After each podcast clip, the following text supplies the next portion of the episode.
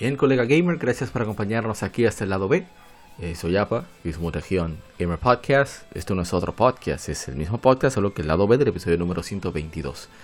En el lado A, como habrás notado, hablamos de actualidad, que hemos estado jugando, etcétera, etcétera. Pero en el lado B hablamos sobre el juego, sobre gaming retro. El, hashtag GameFemérides, GameFemérides, se trata precisamente de efemérides de juegos. Por lo tanto, nos centramos en títulos que estuvieron de aniversario durante estas dos semanas, que en las redes sociales compartimos con el hashtag GameFemérides, GameFemérides. Y leemos el texto y los comentarios que nos dejan. Y en caso de tener mucha experiencia con el título, pues compartimos eh, anécdotas o lo que hayamos vivido con dicho título. Así que vamos a arrancar inmediatamente, vamos a pasar a las GameFemérides. Espero que disfrutes del lado B, tanto como disfrutaste, espero, del lado A. Ah, que por cierto, en este tema tenemos también el tema de la semana, donde no necesariamente hablamos de retro, puede ser de temas de actualidad o atemporales o que abarquen ambas ramas. Pero sí, eh, esta vez vamos con invitados. A veces lo hacemos solos, pero vamos con invitados. Tenemos este podcast, Retroact Entertainment y mi hermano Spinal de YouTube. Bueno, todos son mis hermanos, obviamente. Así que espero que disfrutes el lado B como el lado A. Espero. Nos vemos ahora. Bueno, hablamos ahora.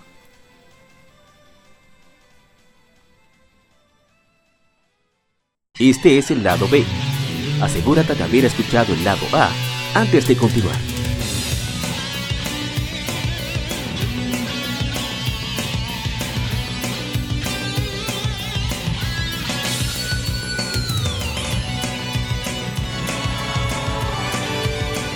Game Mérides juegos y consolas de aniversario son comentados entre hechos y anécdotas.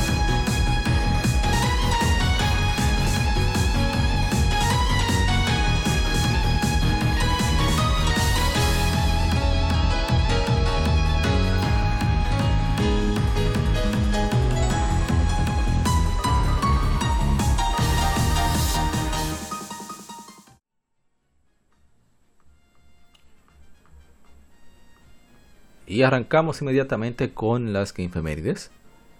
Y el primero que tenemos es que hace 16 años se lanzó Fire Emblem, Path of Radiance. Es un RPG táctico desarrollado por Intelligent Systems y Nintendo SPD, publicado por Nintendo para Nintendo GameCube. Es la novena entrega principal de la serie Fire Emblem y la tercera en lanzarse en Occidente. Al igual que los anteriores, el gameplay se trata de posicionar personajes en un campo de batalla para derrotar a un bando contrario. Si los personajes son vencidos en combate, son removidos permanentemente del juego. La historia sucede en el continente de Chalice, habitado por los humanoides Bjork y los Lagos, que pueden cambiar de forma. El juego inicia cuando la nación Bjork de Dain invade a los de la nación de Crimea. El mercenario Ike viaja para restaurar al trono de, a la princesa Elincia de Crimea Crimea. Ike y su grupo viajan por Chaudius aliándose con otros países para liberar a Crimea del control de Dain, y confrontando tensiones raciales y resentimiento de mucho tiempo entre los Bjork y los Lagos a la vez. Path of Radiance inició su desarrollo para GameCube después del éxito internacional de Fire Emblem para Game Boy Advance, siendo la primera entrega para sistemas caseros en la serie desde Fire Emblem Thracia de 376. El juego es el primero de la serie con gráficos 3D, escenas full motion video, o sea, de esas que no son generadas por el sistema, y voces. La transición de la serie a 3D causó múltiples dificultades para los desarrolladores. El equipo de, localización trabajó de cerca con los de, Intelligent Systems para asegurarse de que fuera lo más fiel posible el japonés. En su lanzamiento el juego fue aclamado por la crítica por su gameplay e historia, pero varias revistas y webs se quejaron por los gráficos, y que no son los mejores gráficos, pero resuelven. Se considera que tuvo buenas ventas. Una secuela directa para Wii, Fire Emblem Radiant Dawn, fue lanzada en 2007. A ver si tenemos comentarios. Uh, veo que no. Vamos a ver en Instagram. Tenemos comentarios.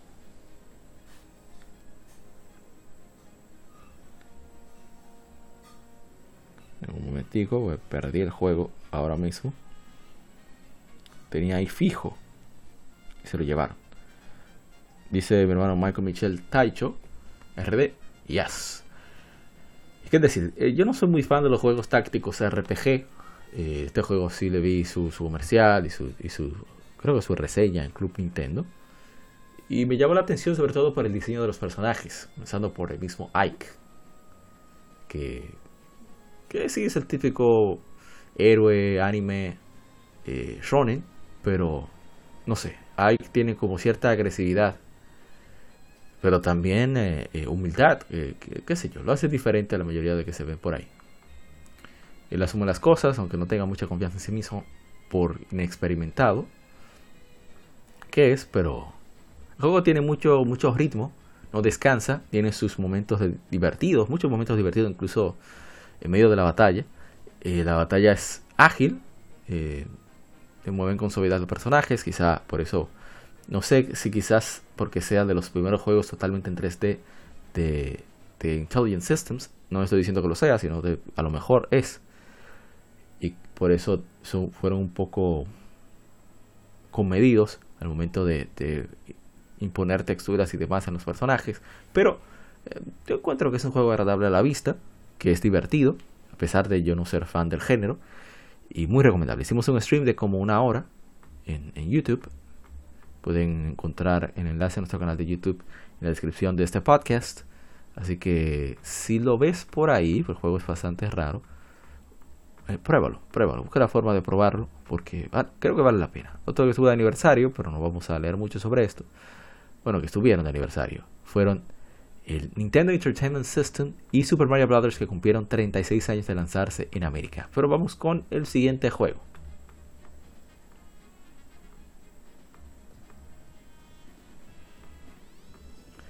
Hace 27 años se lanzó Sonic Knuckles. Es un juego de plataformas desarrollado y publicado por Sega para Sega Genesis Mega Drive. Es parte de la serie Sonic the Hedgehog y secuela de Sonic the Hedgehog 3, la historia sigue a los personajes Sonic y Knuckles, el Equidna. Eh, ¿Cuál es el nombre en español? Se me olvidó. En su misión de salvar la isla Angel, Sonic intenta prevenir que el Dr. Robotnik relance su arma orbital, eh, órbita, el Death Egg, el huevo de la muerte, mientras que Knuckles se enfrenta con el secuaz de Robotnik, Egg Robo. El juego se lleva a cabo a través de seis niveles en los cuales los jugadores recolectan anillos y enfrentan jefes. Los miembros, de, los miembros japoneses de Sega Technical Institute desarrollaron Sonic Knuckles son, junto al Sonic Technical STH3, no Sonic the Hedgehog 3, perdón. La intención era lanzar ambos como un solo juego, pero restricciones de tiempo y el poco espacio de los cartuchos forzaron a Sega que dividiera el proyecto en dos.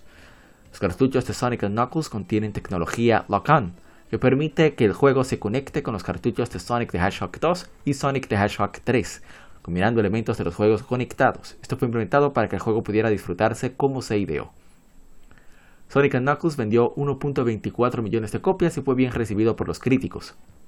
Crítica fue se impresionó con el replay value, o sea, cómo puede repetirse el juego, y la tecnología Lock-On, a pesar de la similitud con Sonic 3.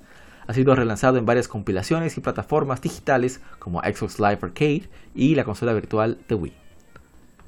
Eh, ¿Qué puedo decir? Sobre eso, más que que no cupieran el cartucho, que es cierto, que eh, hay parte de verdad, por el hecho de que había mucho,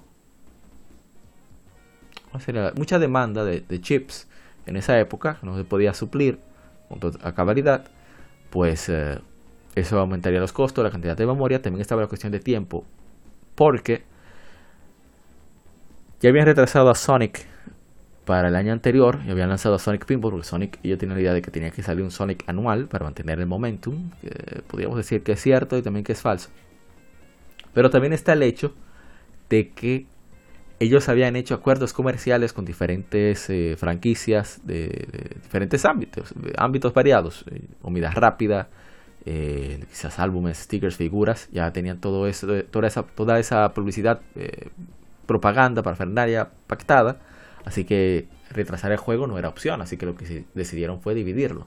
Son seis niveles, pero son seis niveles bien intensos que tiene Sonic Knuckles, y que si lo unes con Sonic the eh, Hedgehog 3, son 13 o 14 niveles que tiene. Y puedes ir, el juego puede graba, nunca debes quitarlo. El juego graba, se mantiene eh, guardado gracias a Sonic 3 y es muy divertido. Si lo conectas con Sonic 2, puedes inclusive eh, jugar Sonic 2 pero con Knuckles, cual está genial en mi opinión. Eh, espero el, relanzamiento que tendrá junto con Sonic CD y los demás juegos de Sonic. Espero conseguirlo en PlayStation 4 y, darle muchísima leña. Eh, ¿Qué más debo decir? Ah, yo lo conseguí por un intercambio. Me intentaron tumbar. Yo creía que me habían tumbado porque yo di más juegos de los que recibí. Y como dos juegos, presté dos juegos que nunca obtuve de vuelta por Sonic Knuckles. Porque el amigo de un amigo, de un amigo, decía, no, yo sé dónde vivo. Uno, vamos hablando sobre eso, sobre esas reglas del gaming que había antes, ahora no sé si existen, porque francamente casi no... Se prestan juegos a personas de mucha confianza hoy en día, por lo menos yo lo hago así, y no pido nada a cambio, porque yo sé que cualquier cosa tiene como respaldar. Ahora es posible, pero antes los juegos eran muy difíciles de conseguir, en los 90, sobre todo a mi edad, en esa época. Entonces la regla era que si yo te prestaba algo, tú tenías que darme algo de igual valor. Era la regla de intercambio de, de, de, eh, Alchemist, prácticamente. Y el punto es que, eh, pues, me veo Sonic Knuckles y me brillan los ojos. Y el caballero dice, bueno, pues es un poco mayor que yo, dos o tres años, quizás más. Ah, bueno, yo te presto este juego que vale mucho. Bueno, yo eh, decía Sonic, ¿no? En esa época yo no tenía acceso a ningún tipo de información en general de, de videojuegos. Creo que ni Club Nintendo podía comprar. No es que no estaba, sino que no podía comprarla, no, me era fácil acceder a esta.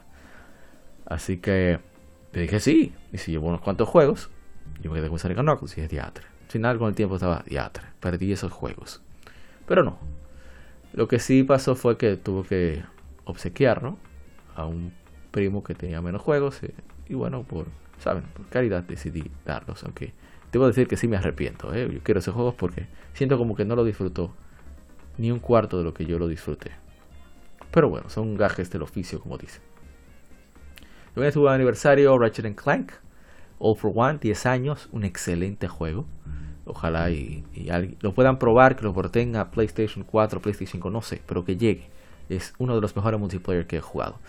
Eh, recordarles que está eh, la charla libre de guiños, guiños a precuelas, que tuvo eh, mis, amigos, mis amigos de Modo 7 Podcast. fue el décimo aniversario de Batman Arkham City. Que al otro más. 16 años de Shadow of the Colossus. Y bueno, vamos a continuar con el otro juego que, del cual tenemos planeado hablar. Bueno, tuvo aniversario 22 años Pokémon Yellow, 20 años Spider-Man 2, Enter Electro, 17 años de Boktai 2, Solar Boy Django. Y el que sigue es este, del cual no voy a hablar mucho, pero...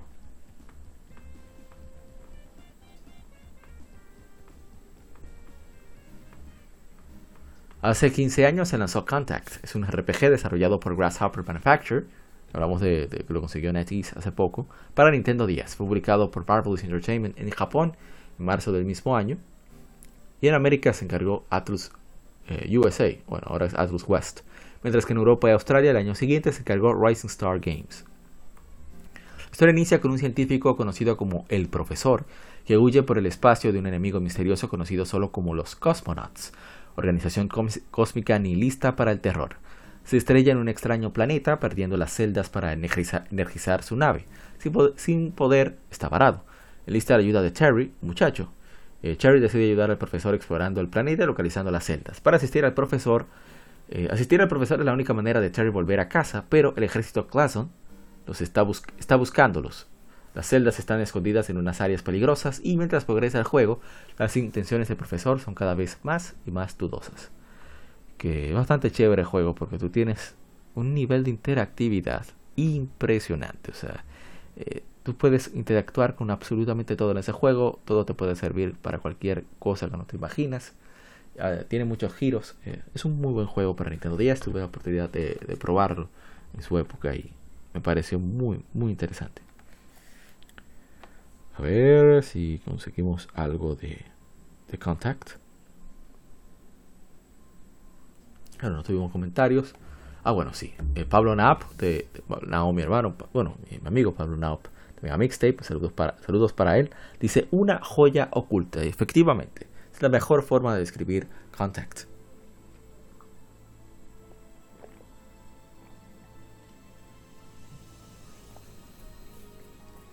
Bien, vamos con el siguiente título.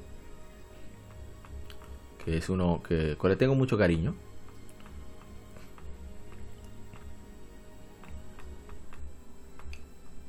Que volvió afortunadamente. Hace 22 años fue lanzado Crash Team Racing. Es un juego de carreras go-karts desarrollado por Naughty Dog y publicado por Sony para PlayStation, para el primer PlayStation. Eh, Crash Team Racing es la cuarta entrega de la serie Crash Bandicoot. La historia se enfoca en los esfuerzos de un equipo de personajes de la serie, quienes deben correr contra el, el ególatra Nitrous, Nitrous Oxide para salvar a su planeta de la destrucción. Los jugadores toman el control de 15 personajes de Crash Bandicoot, aunque solo hay 8 al principio. Durante las carreras hay objetos ofensivos defensivos y de velocidad para obtener ventaja. CTR fue elogiado por los críticos por su gameplay y gráficos, aunque el audio tuvo opiniones mixtas. Una secuela en directa, Crash Nitro Kart, fue lanzada en 2003 para Game Boy Advance. GameCube, PlayStation 2, Xbox y Nokia N-Gage. El desarrollo de City Art inició con personajes de bloques sin nada de Crash u otros. Naughty Dog mostró su desarrollo a Sony y manifestó interés en que tuviera temática de Crash, a lo que concordó Sony e hizo un acuerdo con Universal. Y Universal son los propietarios, eran los propietarios de la marca Crash y Spyro. El juego hubiera tenido personajes originales de no lograrse el acuerdo, o sea que de que iba iba.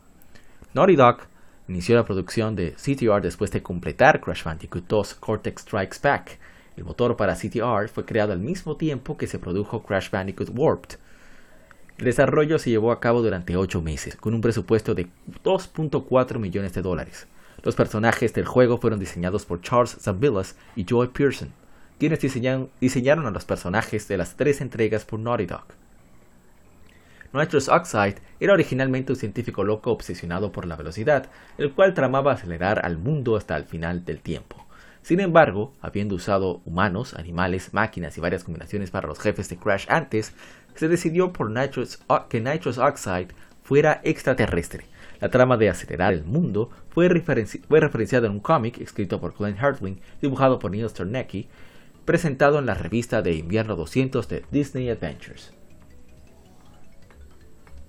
A ver si tenemos algo más. Uh, ahí tenemos un comentario. Dice Elías Turtle, hermoso juego, lo cual contestamos que casi, casi se nos pasaba. A ver si encontramos alguna otra información interesante. A ver, no tenemos comentarios, lamentablemente. Parte del día Turtle. Y qué decir, este juego lo jugué de manera no oficial, obviamente, en primer PlayStation. Me encantó. Lo jugaba mucho con mi hermano Chilo. Sigan a Chilo Zero en Twitch. Chilo God, como le dicen y fue muy muy divertido jugar con él debido a que es la misma sensación de Mario Kart pero eh, con un poco más por lo menos técnicas más accesibles atajos más un poquito más visibles también y no sé tenía cierta magia muy similar a Mario Kart pero era tenía su, parte de su individualidad.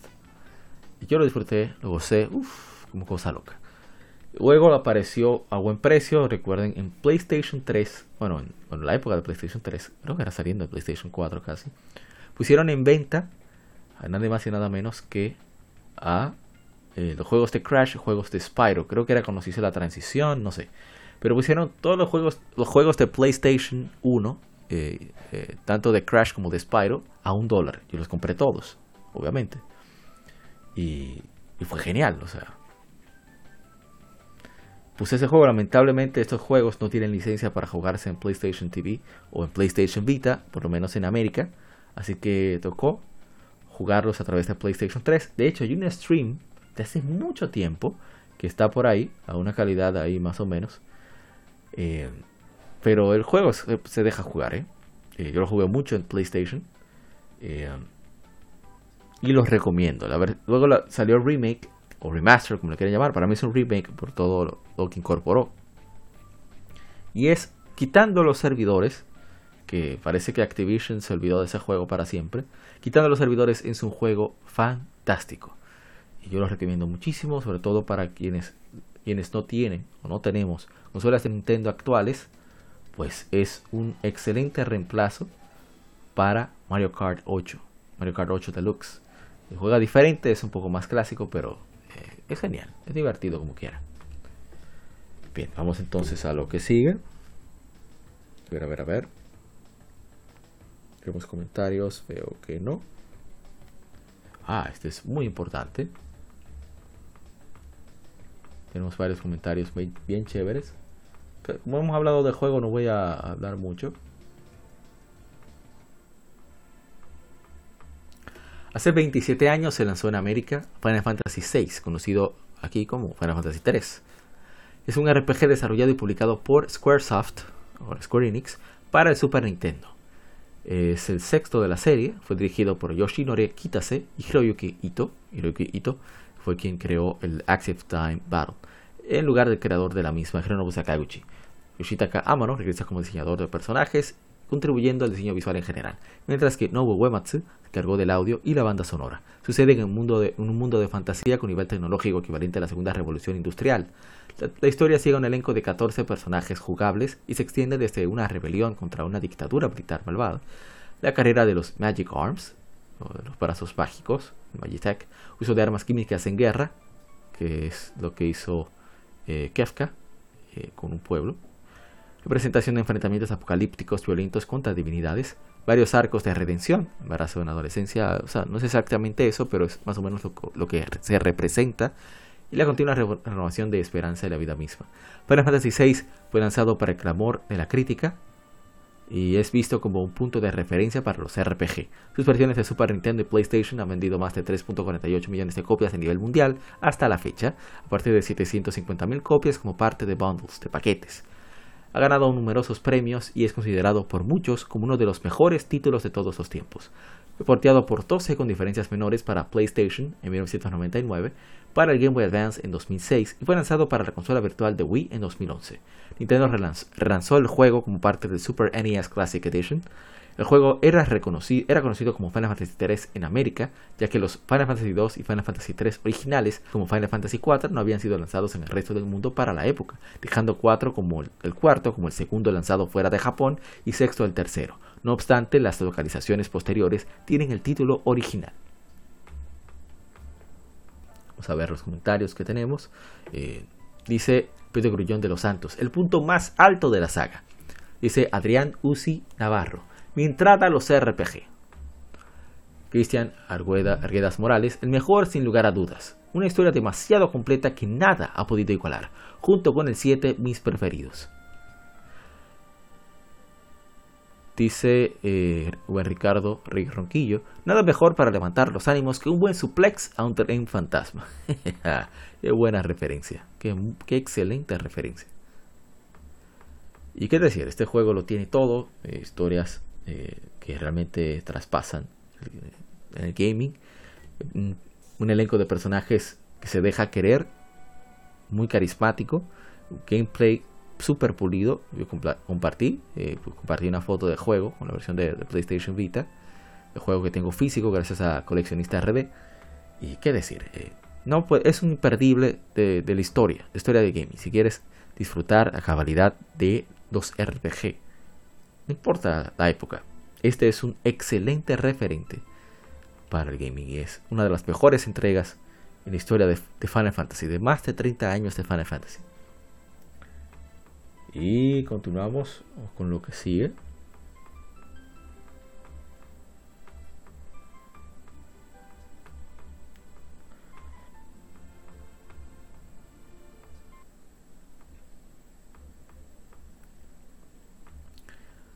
Hace 23 años se lanzó en América Xenogears. Es un RPG desarrollado y publicado por Squaresoft, ahora Square Enix, para el primer PlayStation. Es el debut de la franquicia Xeno. El gameplay de Xenogears conlleva la exploración en ambientes 3D tanto a pie como usando mecha humanoides llamados Gears. El combate es por turnos con el sistema Active Time Battle. La historia sigue al protagonista Fei, Fei Fang Wong, junto a otros mientras viajan por el mundo en un intento por sacar del poder al mandato de Douche. La historia incorpora temas de la psicología junguiana, pensamiento freudiano, freudiano, como dicen, y simbolismo religioso. Creado por Tetsuya Takahashi y su esposa Kaori Tanaka como propuesta para Final Fantasy VII, se permitió su desarrollo como proyecto particular, primero como secuela de Chrono Trigger, luego como juego completamente original, con premisa de ciencia ficción. Fue desarrollado bajo el título Project Noah, los personajes y mecha fueron diseñados por Kunihiko Tanaka, cuyos diseños fueron presentados en cinemáticas con el uso de escenas en anime. Debido a cuestiones de tiempo e inexperiencia del, equipo en general, la segunda mitad del juego fue contada con cinemas. El juego casi no se localiza por su contenido religioso, su localización fue manejada por todo el staff de Square, Square Electronic Arts, que eran los que traían esos juegos en esa época. El traductor Richard Honeywood, quien lo describió como uno de los juegos más problemáticos de su carrera. El juego fue aclamado por la crítica con elogios dirigidos a la historia, gameplay, personajes y los temas psicológicos y religiosos, pero fue criticado por lo acelerado del segundo disco, por la falta de gameplay y excesiva narración, para 2013 el juego había vendido un millón de copias en todo el mundo. Se ha convertido en un clásico de culto. Además, aunque nunca se desarrolló una secuela, Takahashi luego fundaría su propio estudio Monolith, Monolith Soft, y se desarrolló como sucesor espiritual. Que subo de, de Game Inside, Efemérides, no hace mucho, eh, Monolith Soft, pero ya estábamos bastante ocupados con lo que teníamos, así que no pudimos rendirle el tributo que se merece el estudio. Vamos a leer los comentarios. Dice Miguel y Ribarren Salas Cornejo. El mejor RPG. Eh, ¿Qué tal en la energía la del juego? Este juego, dice el Álvaro Alejandro Acosta, este juego para mí marcó un antes y un después en la generación de RPGs japoneses. Una obra maestra donde se le mire y aún, ya aunque no se lanzó una segunda parte de la saga, continuó con varias versiones, pero nunca igual a esta, que, a esta, a esta bella obra dice Álvaro Guerrero, el mejor juego que muchos no jugaron. Dijimos que eso es lo más lamentable. ¿Qué decir? Eh, eh, es un juego que cuando lo jugué hace unos años, en stream también, no me impactó tanto. Me sorprendió mucho la interfaz de usuario y la visualización del 3D, como está todo bien, bien cuadradito, bien puesto. El combate lo encuentro bien. Es bastante ágil y poco complejo, que es algo muy raro de ver en la Monolith Soft, pero lo que es en general, la, eh, cómo se, mueve el personaje en los escenarios, cómo se ve el escenario, eh, la interfaz que tiene, tiene juego para todo, se siente muy moderno, muy adelantado a su época. Y la historia tiene mucho, demasiado trasfondo y no lo digo como crítica, sino como, como halago. Y entiendo por qué a tanta gente le gusta. Si hubiera sido antes de este último stream, de una hora y tanto, quizás no hubiera opinado lo mismo. Pero eh, una hora después, como ya va tomando mucho más ritmo el juego, pues debo decir que, me gustó bastante. Bien, continuamos que son varios los que, están de aniversario. De este no voy a comentar mucho, solo voy a leer la descripción.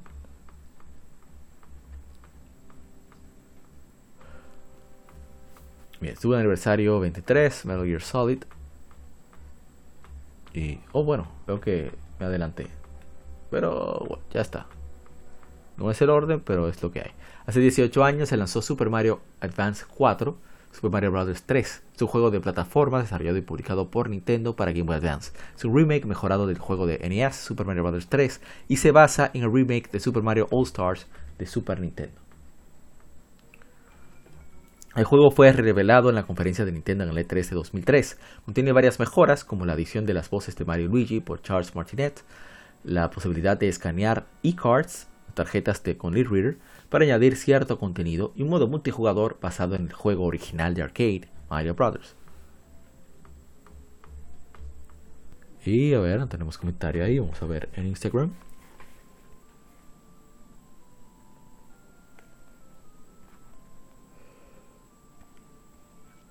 Oh, pero yo no leí los comentarios. Wow, wow, wow. No puedo creer que me volé los comentarios de Xenogears. Dime un momento porque tengo que volver atrás. Xenogears, no me puedo quedar así.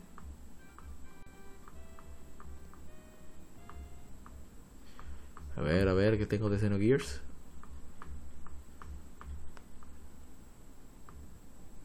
Me faltó, me faltó Instagram. A ver, Dice Lord Fenrir, lo jugué y claro, no lo, y claro, no lo terminé, porque, pero lo jugué porque lo jugué en un videoclub, eh, ya saben cómo va eso. Era 20 pesos por hora en ese tiempo, es difícil. O sea, estaría más para... Si juego así de largo te sacan el jugo en, un club de videojuegos. Dice Astrubal R, estoy a punto de iniciar a jugarlo. En PlayStation 1 no pude, pero ahora en PlayStation Vita sí tendré oportunidad. Y así como lo, estamos disfrutando a través de PlayStation TV. Eh, All Day, Day Play Radio pone símbolos de fuego.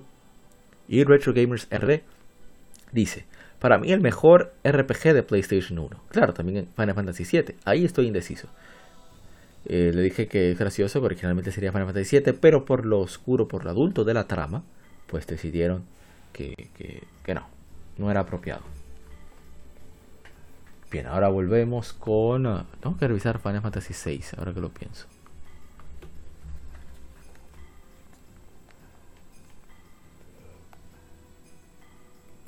Nos dice maestro... Vamos a buscar la música de Final Fantasy VI también. Eso no se puede quedar así.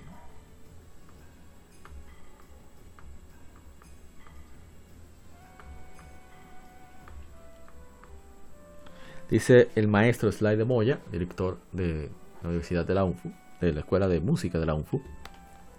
Dice, ah, el juego que nos cambió la vida a todos. Best game ever. Dice una palabra ahí, pero no la puedo repetir. Dice mi hermano Carl, best Final Fantasy ever. Mejor Final Fantasy jamás hecha. mi hermano William, mi hermano ex Kunta, que estuvo aquí en el especial de Game Boy Advance, por cierto. La mejor de las Final Fantasy en 2D. Eh, no puedo discutir ninguno de esos ninguno de esos comentarios. Bien, ahora sí pasemos a donde estábamos. Que era. O ya. Super Mario Bros. 3. Super Mario Advance 4. Super Mario Bros. 3.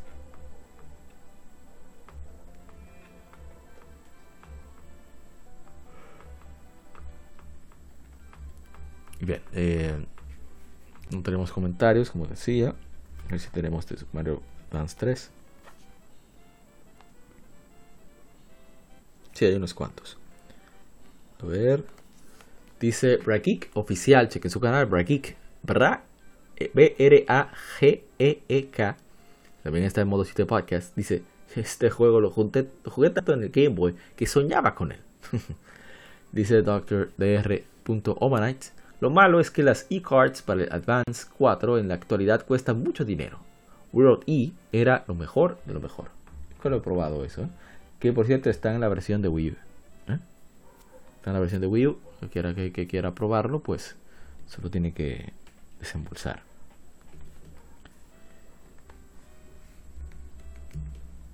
Vamos al siguiente, que fue que nos cambiamos el orden. Realmente iba este.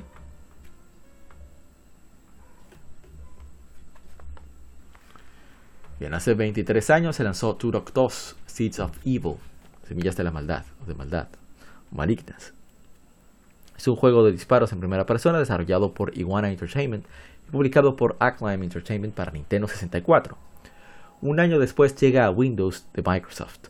Seeds of Evil es el segundo juego de la serie de juegos de Turok, un juego de la serie Turok, perdón, secuela de Turok Dinosaur Hunter.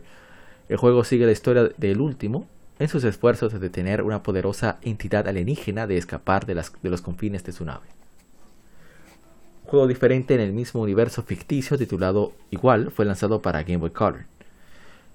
Seeds of Evil contiene una campaña para un solo jugador que consiste de 6 niveles y un modo multijugador en el cual varios, varios pueden competir entre sí en, varios, en, diferentes tipos de juego.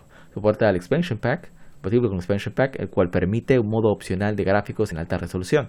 El juego fue desarrollado con un periodo de 21 meses, o sea, casi dos años, y se planeaba originalmente para un cartucho de 12 megabytes. Sin embargo, eh, sin el multijugador, pero al final fue lanzado un cartucho de 32 megabytes. Seeds of Evil fue bien recibido por la crítica y vendió más de 1.4 millones de copias para enero de 1999. Los críticos lo elogiaron por sus detalles gráficos, niveles profundos y la avanzada inteligencia artificial de los enemigos. Sin embargo, el frame rate inconsistente y la notable niebla de distancia fueron sujetos comunes de crítica.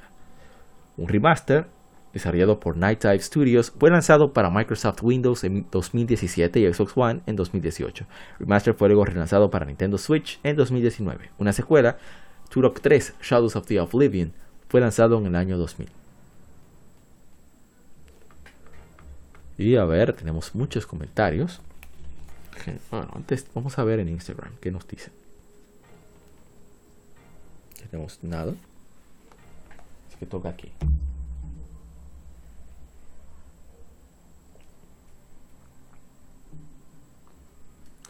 Dice Rodrigo. Espera, vamos a ordenar los comentarios en Facebook como tocan. Muchas gracias a los amigos del Club Retro Nintendo, un grupo de Facebook latinoamericano, parte mucho sobre la revista Club Nintendo, pero también sobre Retro Gaming de Nintendo, que ellos aportaron muchísimos, muchos de estos comentarios. Dice Rodrigo Guadarrama, hace poco me hice con mi copia. A ver, a ver, a ver. Ok, ahora sí. hace poco me hice con mi copia física. Tremenda joya. Eh, dice Tono Olmos, bueno, pongo que es Toño, el mejor Turok a la fecha. Dice Jesús López, Turok 2, el Dark Souls de nuestra época. Estaba perrísimo. La mecánica de apuntar con las flechas estaba muy complicada y le pusieron una inteligencia artificial a los enemigos que te perseguían hasta matarte. Podían salir de, trampas, te emboscaban, muy retador, pero fregón juego. No sé qué es fregón, pero bueno, ahí está. Dice Alejandro Guadalupe Ruiz Cabrales, la poderosa Ackline yo me jugué los tres juegos de grandioso Shadowman. Edgar Massa dice, Daniel Ortiz, ¿te acuerdas de We Were Oblivions, Oblivions at Hand? Y dice, dice Rob Montesquieu, yo lo tengo y nunca pude acabarlo. Sus mapas son muy largos y es fácil perderse. Terminé cuatro niveles y ya. Dice Eliseo Hernández, muy buen juego, con niveles muy difíciles de pasar, pero eso era lo interesante, cada nivel más difícil. Dice Milky Arias, gran juego. A mí en lo particular su historia me gustó más que la de Perfect Dark y GoldenEye 007.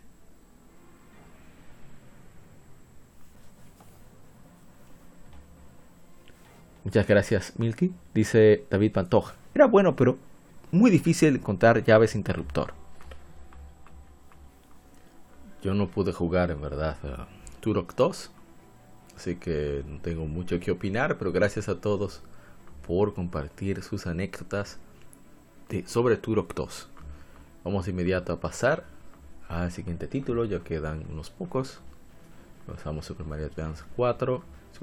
Estuve de aniversario también eh, Castlevania Order of Ecclesia, Ecclesia eh, para Nintendo 10, 13 años. También este que hubiera sido parte de este listado de PlayStation 4, mi PlayStation 4 estar eh, disponible.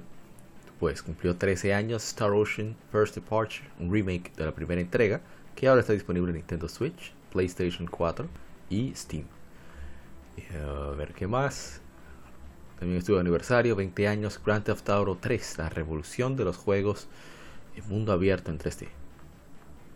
14 años en One ZX Band 14 años Phoenix Wright Ace Attorney, 14 años Ratchet Clank Tools of Destruction para PlayStation 3, 8 años de Zero Escape Virtuous Last Reward, 7 años Shantae The Pirate's Curse, ese bien está disponible el PlayStation 4, lo hubiéramos hecho su merecido stream.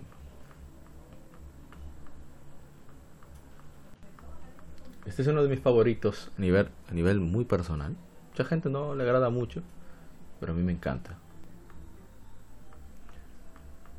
Hace 21 años se lanzó en América Mega Man Legends 2. Es un juego de acción y aventura con elementos RPG, secuela del primer Mega Man Legends. Fue desarrollado y publicado por Capcom para el primer PlayStation. Fue lanzado para PC en Japón en 2003 y PSP en 2005.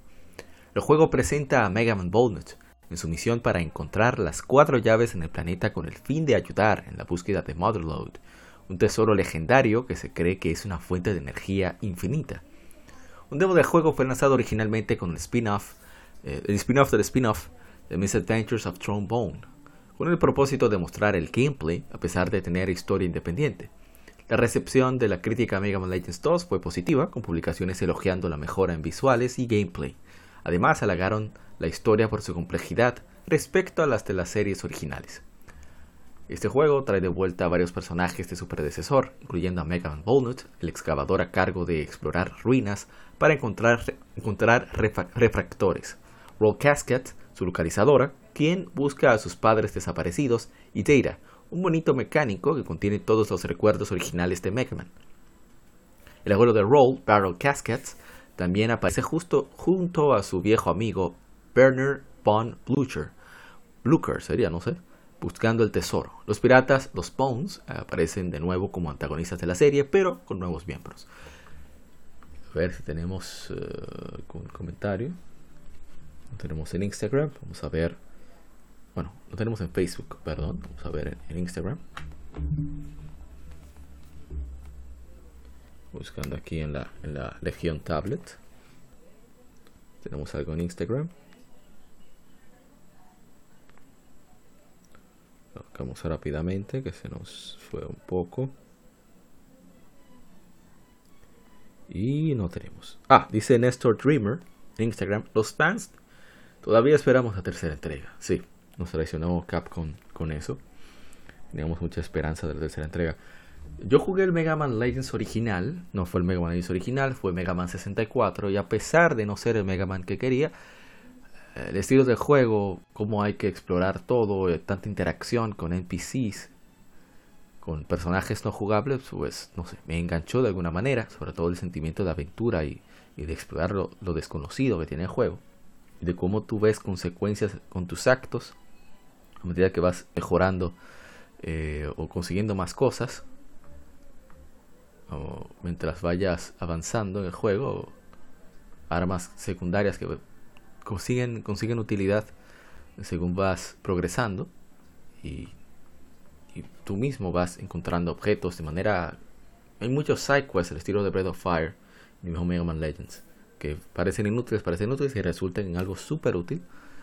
Y yo disfruté muchísimo eso. Y cuando me enteré que había un segundo, fue obviamente el mercado de pulgas. Vamos a mencionar mucho pensando, eh, mercado de pulgas probablemente en el tema de la semana. Pero yo vi la portada y dije, Mega Man Legends 2. ¿Cómo así? Y después investigando fue que me enteré que Mega Man Legends era como se llamaba originalmente Mega Man 64. Y qué decir, yo lo jugué, lo disfruté y bueno, hicimos stream por una hora, me sonaron, me dieron en la madre. En, después de acabar con el jefe, creo que me irá mejor ahora.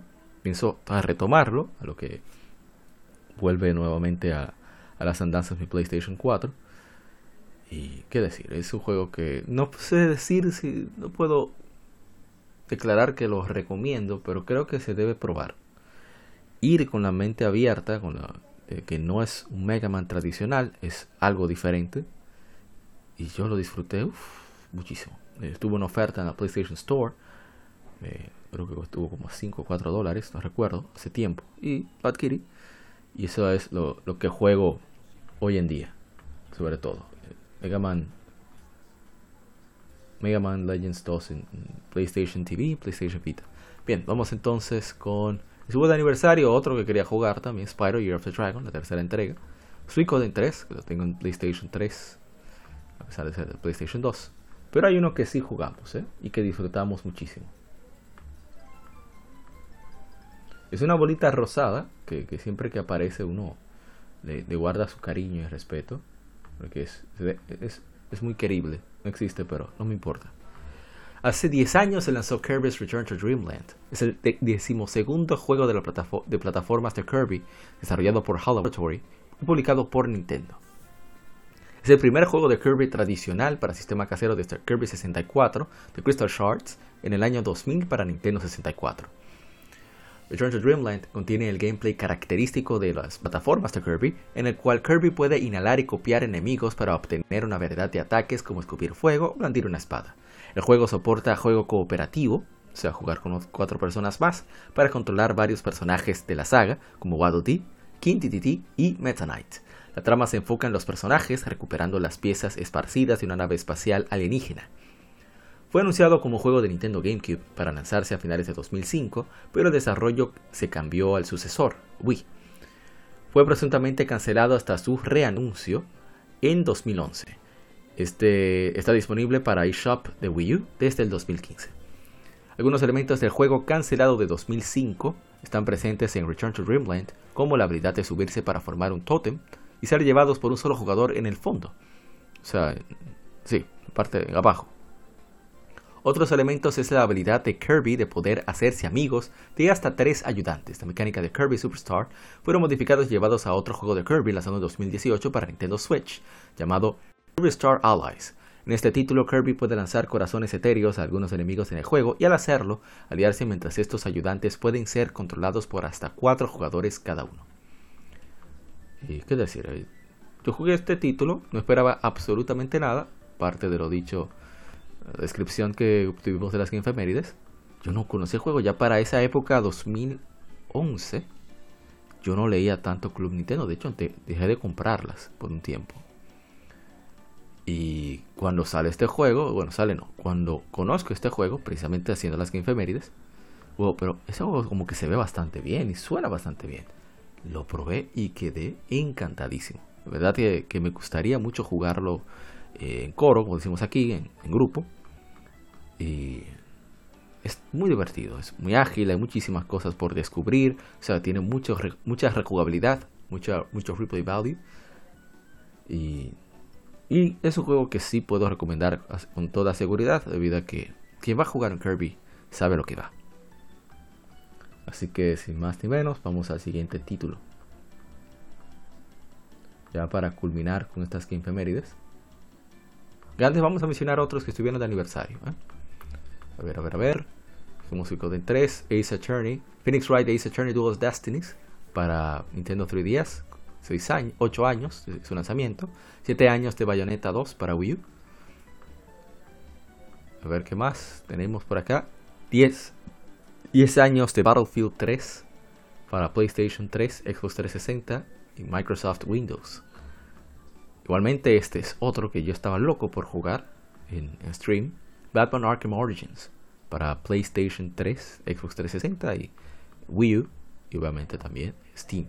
Eh, yo tengo que jugar, eh, hacerle su infemérides, que lo haré después ya que el podcast esté disponible, a, Batman Arkham Origins Black para consolas portátiles. En este caso la versión de PlayStation Vita que es compatible con PlayStation TV. También estuvo el aniversario de 16 años Ratchet Locked, Ratchet Gladiator en Europa para PlayStation 2. Y por supuesto, su majestad, majestad del PlayStation 2 cumplió 21 años. Grand Theft Auto San Andreas 17 años. Little Big Planet, el primer Little, Big Planet 14 años. Ratchet Clank A Cracking Time, una, obra maestra para PlayStation 3 12 años. Tony Hawk Pro Skater 3 20 años. Grand Theft Auto Vice City 19 años. Battlefield 4 8 años. Y ahí concluimos. Entonces, el juego siguiente, está de aniversario, del cual vamos a hablar un poco, eh, hace 21 años se lanzó en América The Legend of Zelda Majora's Mask. Es un juego de acción y aventuras desarrollado y publicado por Nintendo para Nintendo 64. Es la sexta entrega principal de The Legend of Zelda y la segunda en usar gráficos 3D, siguiendo a The Legend of Zelda Ocarina of Time. Majora's Mask sucede en Termina, una realidad alterna a Hyrule, donde el Skull Kid ha robado la máscara de Majora, un poderoso artefacto antiguo. Bajo su influencia, Skull Kid causa que la luna caiga lentamente a Termina, en un lapso de tres días. Link debe viajar repetidas veces en el tiempo al inicio de los tres días para evitar que la luna destruya el mundo.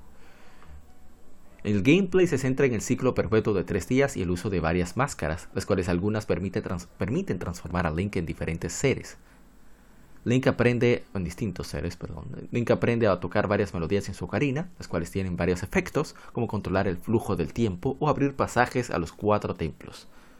Majora's Mask requiere el Expansion Pack, el cual provee gráficos mejorados y más personajes en pantalla. Los críticos aclamaron al, juego, elogiando sus visuales y la compleja historia. Es considerado actualmente uno de los mejores de la historia. Durante su primera semana en Japón vendió 314.000 copias y 3 millones en todo el mundo. El juego fue relanzado en Nintendo GameCube como parte de la The Legend of Zelda Collector's Edition en 2003, la consola virtual de Wii en 2009 y para la de Wii U en 2016.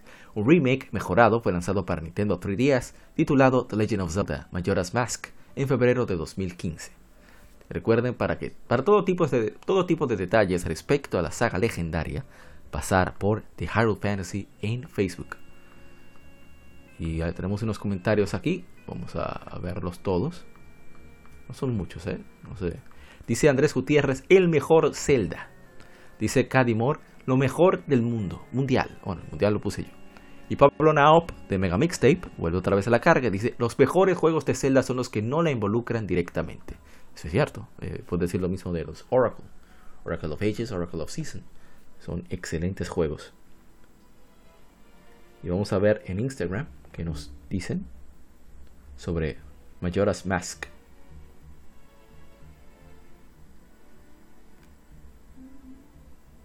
Oh, pero ahora no encuentro Majora's Mask. Oh, sí, está más para arriba.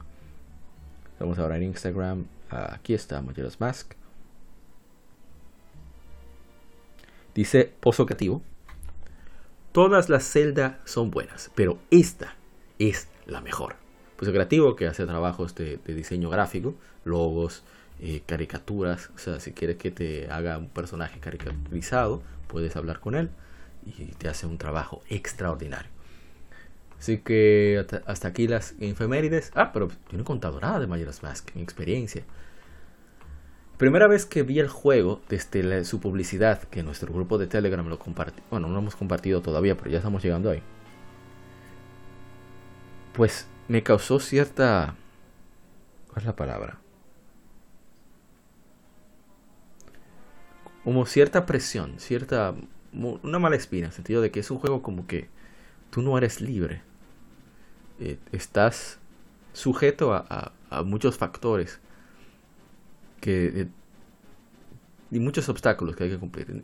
Y dirán, bueno, pero eso es parte del encanto del. Sí, estoy completamente de acuerdo. Eso no hay que cambiarlo en absoluto. Pero yo soy una persona que si ha notado mis streams, doy muchísimas vueltas y chequeo hasta el último rincón. El, factor de tener que un reloj, ahí, o sea, ya, tengo suficiente con el reloj de la vida real y el juego como que no.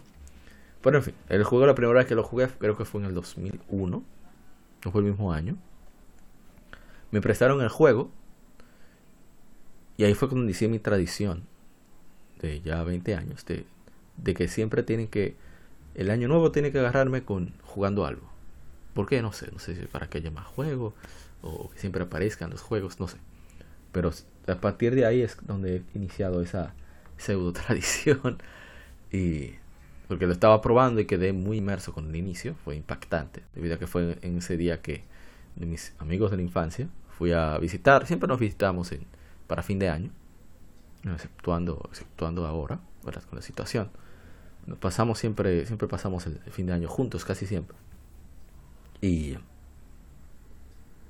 el juego fue impactante. Ahora, a medida que fui avanzando en el juego, no lo fui disfrutando tanto, porque como dije, yo soy de los que chequea el último rincón, habrá siete veces con los personajes no jugables, etcétera, etcétera, etcétera. Así que lo terminé, pero no puedo decir que quedé muy, muy contento. Pero no puedo negar que es un juego extraordinario, juego fuera de serie. Em, no sé si es el mejor Zelda, no me gusta mucho, lo digo. O sea, pienso que es un buen juego, pero no, no lo disfruto mucho. Por esa cuestión de la presión del tiempo, de cosas por hacer en ese tiempo limitado, como es Groundhog's Day. ¿Groundhog's Day es el nombre? Bueno, no recuerdo. En fin, eh, hicimos stream y, bueno, no estuvo tan mal. No estuvo. En fin, eh, ya para concluir, estas son las efemérides. Quédate con nosotros más tiempo, debido a que sigue el tema de la semana.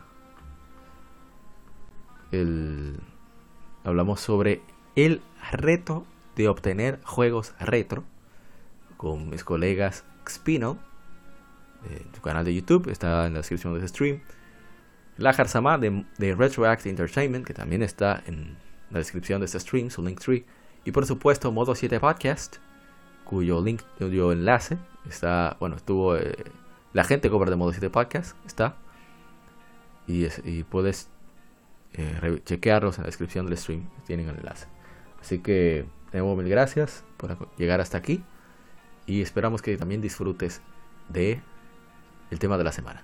Y no olvides dejar comentarios, concuerdes o no conmigo, con mis opiniones, debido que son solo eso, opiniones. Pero sería divertido tener esa conversación. Eh, ya sea en iBooks, Apple Podcasts, eh, en YouTube, un correo electrónico a legiongamerrd arroba gmail.com, donde quieras. Así que si no, puedes escribirme, escribirme a apa-zaroso en Twitter e Instagram. Y bueno, nos mantenemos, como diría el maestro Gus, esté en la gloria, Dios lo gloria. Eh, seguimos en contacto.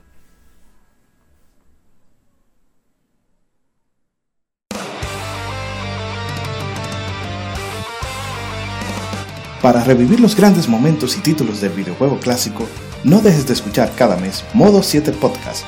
Ven y recuerda con nosotros entre análisis retro, datos y anécdotas la época dorada del videojuego. Sin micropagos ni pases de temporada, solo puro amor por el pixel y el polígono. Modo 7 Podcast, la retroaventura comienza ya.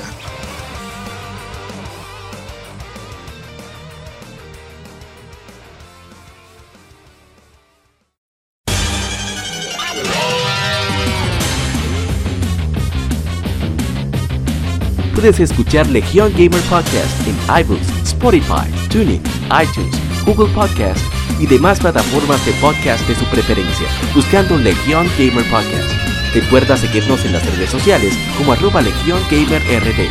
Visita nuestra página de Facebook para que seas parte de nuestros streams de las Efemérides, donde recordamos y jugamos algunos juegos de su aniversario.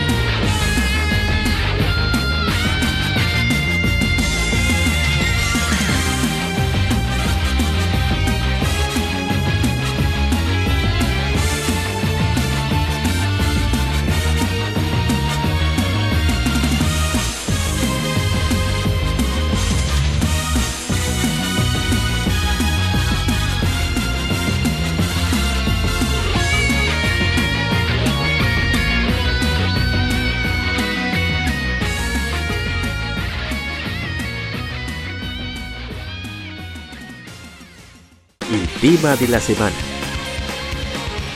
Un tópico o cuestión particular es debatido por la Legión.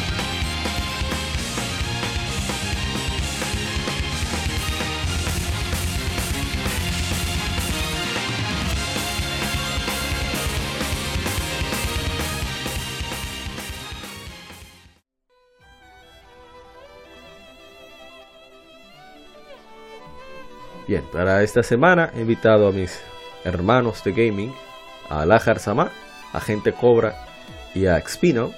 Que por cierto, debo agradecer a mi hermano Expino porque el tema original de esta semana era sobre los cambios que ha tenido el gaming en los últimos 14 años y bueno, la perspectiva que se tenía hace, hace 14, 15 años. Y es de un artículo de una revista de G. Me dijo, oh, pero mira qué interesante, podemos comparar la perspectiva que tienen aquí y, y hablar de la realidad, cómo están las cosas. Pero a raíz de varias, varios intentos de, de atraco que he visto en, Facebook Marketplace con, juegos retro, y dije, no, pero esto hay que hablarlo porque no puede ser.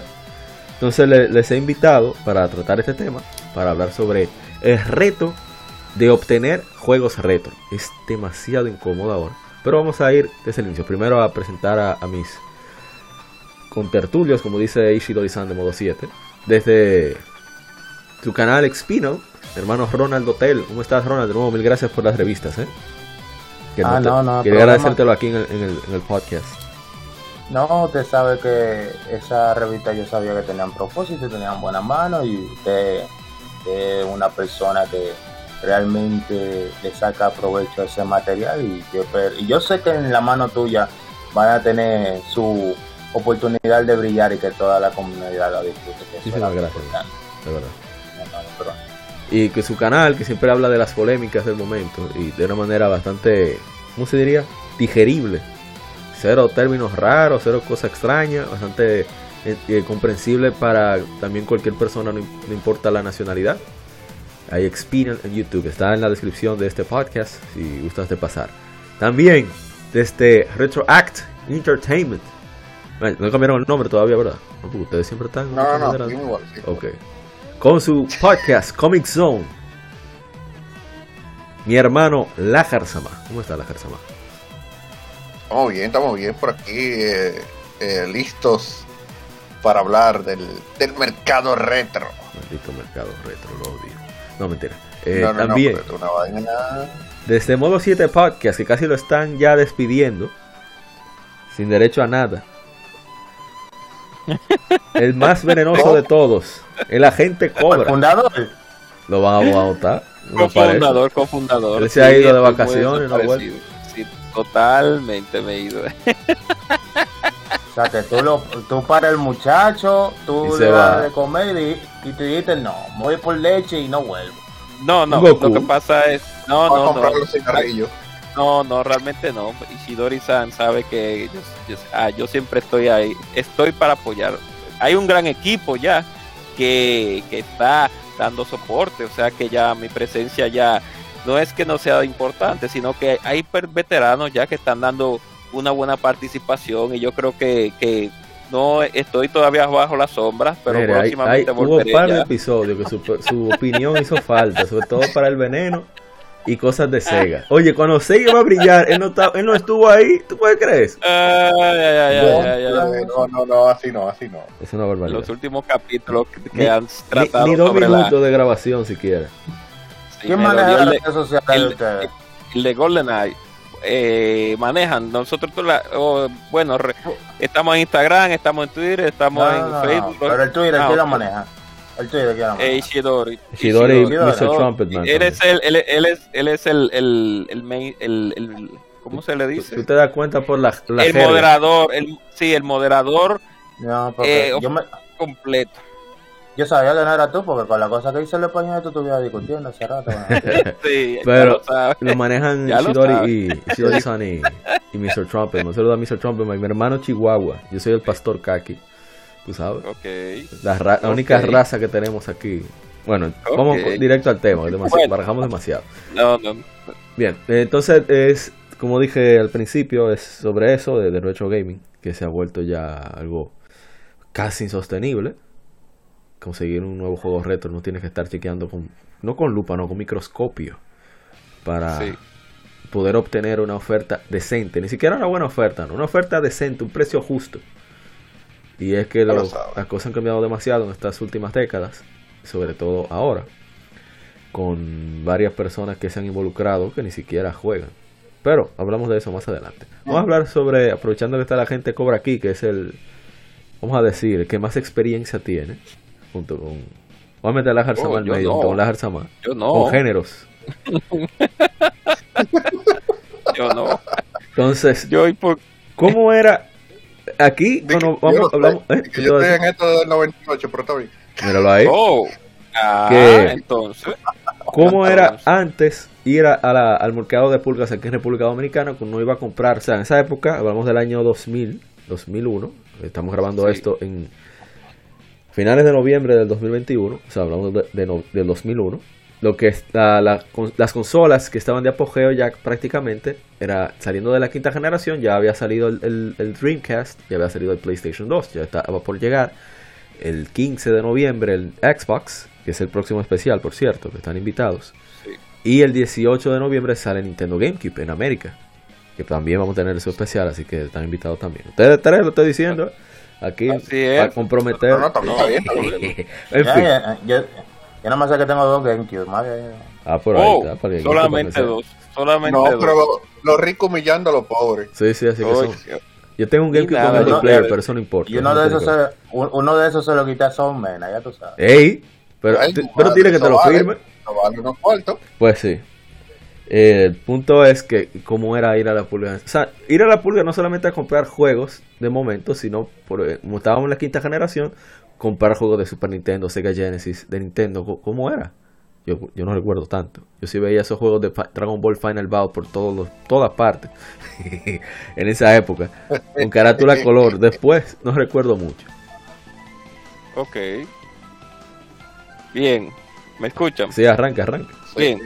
Lo primero que tengo que decir es que mi, mis comienzos, mis inicios como coleccionista, eh, radican en la época, como dijo Werner, desde del Dreamcast hacia abajo, no del Dreamcast hacia arriba, sino en 1999, con la adquisición de de un Sega Saturno. Entonces, desde ahí, desde ese punto, yo entonces comencé a, a coleccionar ya con más profundidad lo que tenía que ver con los juegos de esa consola y los otros juegos de las otras consolas que tenía, porque en casa, además de que teníamos un Saturno, teníamos un 64 y había un Play del 97 Millonario. que fue el que nos dio soporte en ese tiempo. Si no, millonario no, millonario no. Se trabajábamos, trabajábamos. No, el y 97. ahorrábamos. Pudiente, di- pudiente, ¿no? Di- di- Vamos a pudiente. Ah, No, espérate, espérate. Vamos, vamos, vamos a defender a la gente cobra. La gente cobra, en lugar de ir al colmado a beber, compraba juegos. Eso era todo. Es- Pero Sí, eran dominicanos. Realmente, realmente sí, realmente, porque no bebo, no no parrandeo ni nada. Esa, eh, tragos sociales sí, pero no bebo, gracias al Señor. Hmm, No bebo nada, no bebo alcohol. Sí. gancho. El que no bebe, no bebe. Eso de trago social. Dicen, dicen que no se le puede creer a, a alguien que no beba, bueno. No me crean. No, no, no, porque el trago social es normal, eso pasaba. Ay, Mm, sí, otro sociales, más. sí. De doble A. Continúa. Pues bien. Entonces, para voy a, a- intentar acortar lo más que pueda.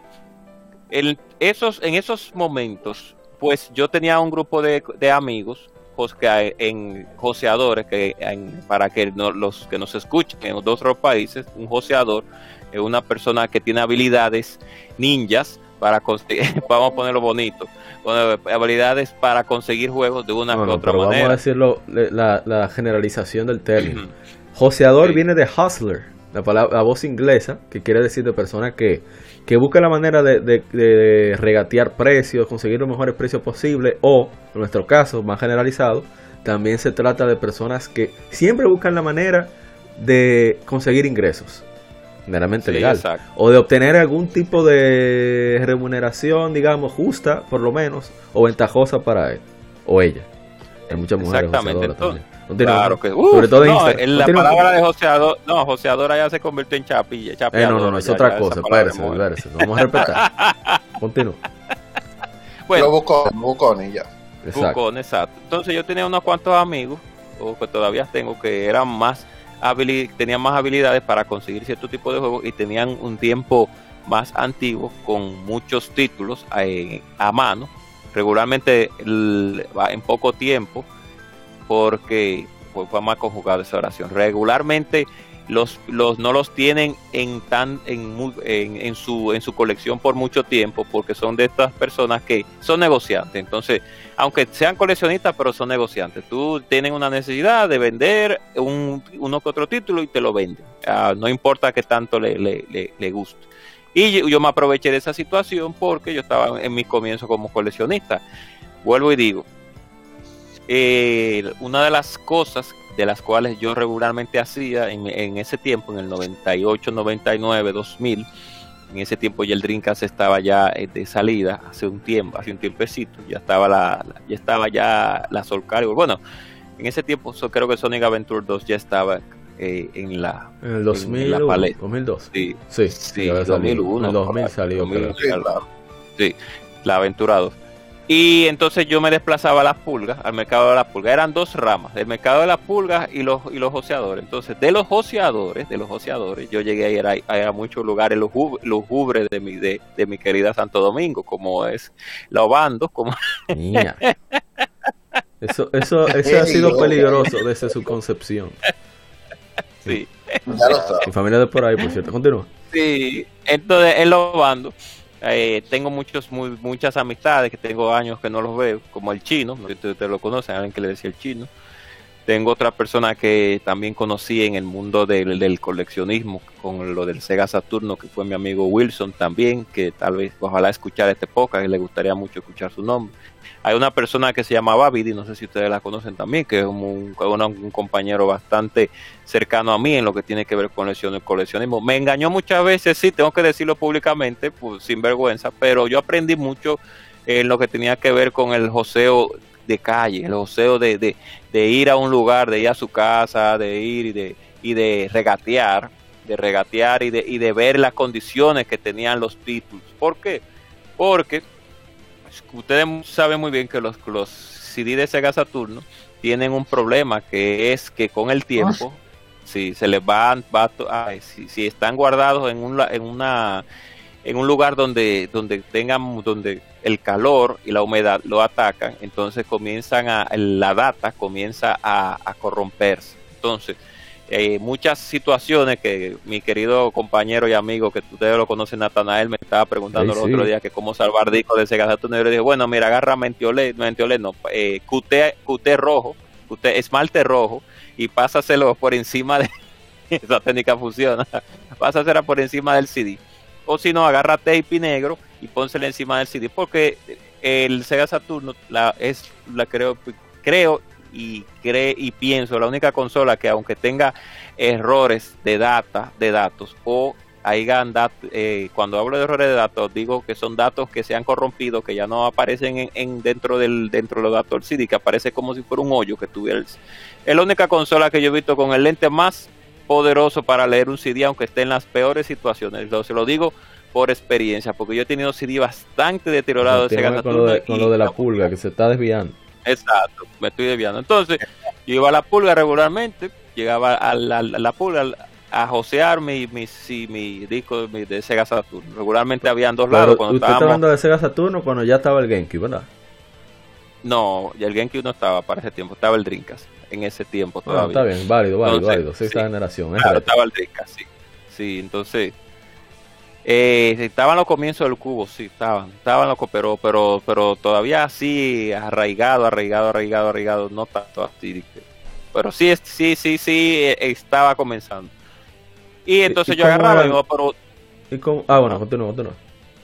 Entonces ya para, ya para terminar, yo iba directamente a una área donde ve, donde nadie iba a comprar, que siempre había un don o dos o dos personas que no sabían nada de juego de Sega Saturno y yo agarraba y comenzaba a preguntar precios.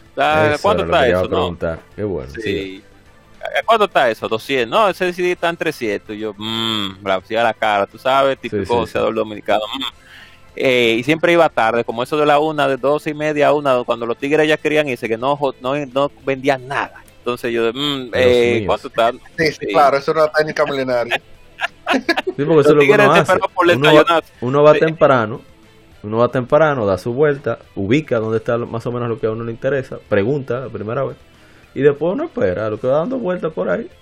Y cuando son las 12 que esa, esa hambre está picando, pues ahí es que uno va como un tiburón. claro, que los tigres no han desayunado, sí, no han desayunado los tigres, entonces los tigres están rabiosos no han vendido, entonces ya los tigres te jalan. Cuando tú dices, ¿cuánto cuesta eso? Ellos te dicen, Para nuestra audiencia internacional, tigres, como se dice, tipo, eh, cuate, etcétera, etcétera, en los diferentes países.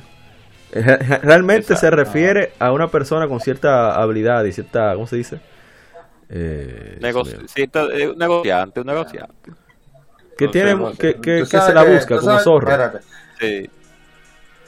Tú, sabes que el tipo ya está por recibir dinero cuando tú estás negociando con él y él te hace la pregunta de ¿cuánto tú tienes ahí? Sí.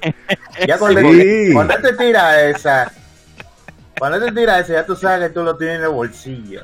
Exacto. Eh, no, si te pone remolón, claro, si te pone remolón, remolón es que si se pone difícil, le, el, negocio. Tú te vas. Usted, usted, se hace como que se va, y se iba como que se va. Él no, no, ven, espérate, espérate, espérate. Te dice sí, siempre. Sí, porque sabe, él sabe que nadie le iba a comprar su CD de Sega Saturno, nada más. La gente que iba a buscar así CD se consiguió mi hermano eh, Ryuxo-san una que no se la compré porque estaba muy mal cuando la estaba vendiendo.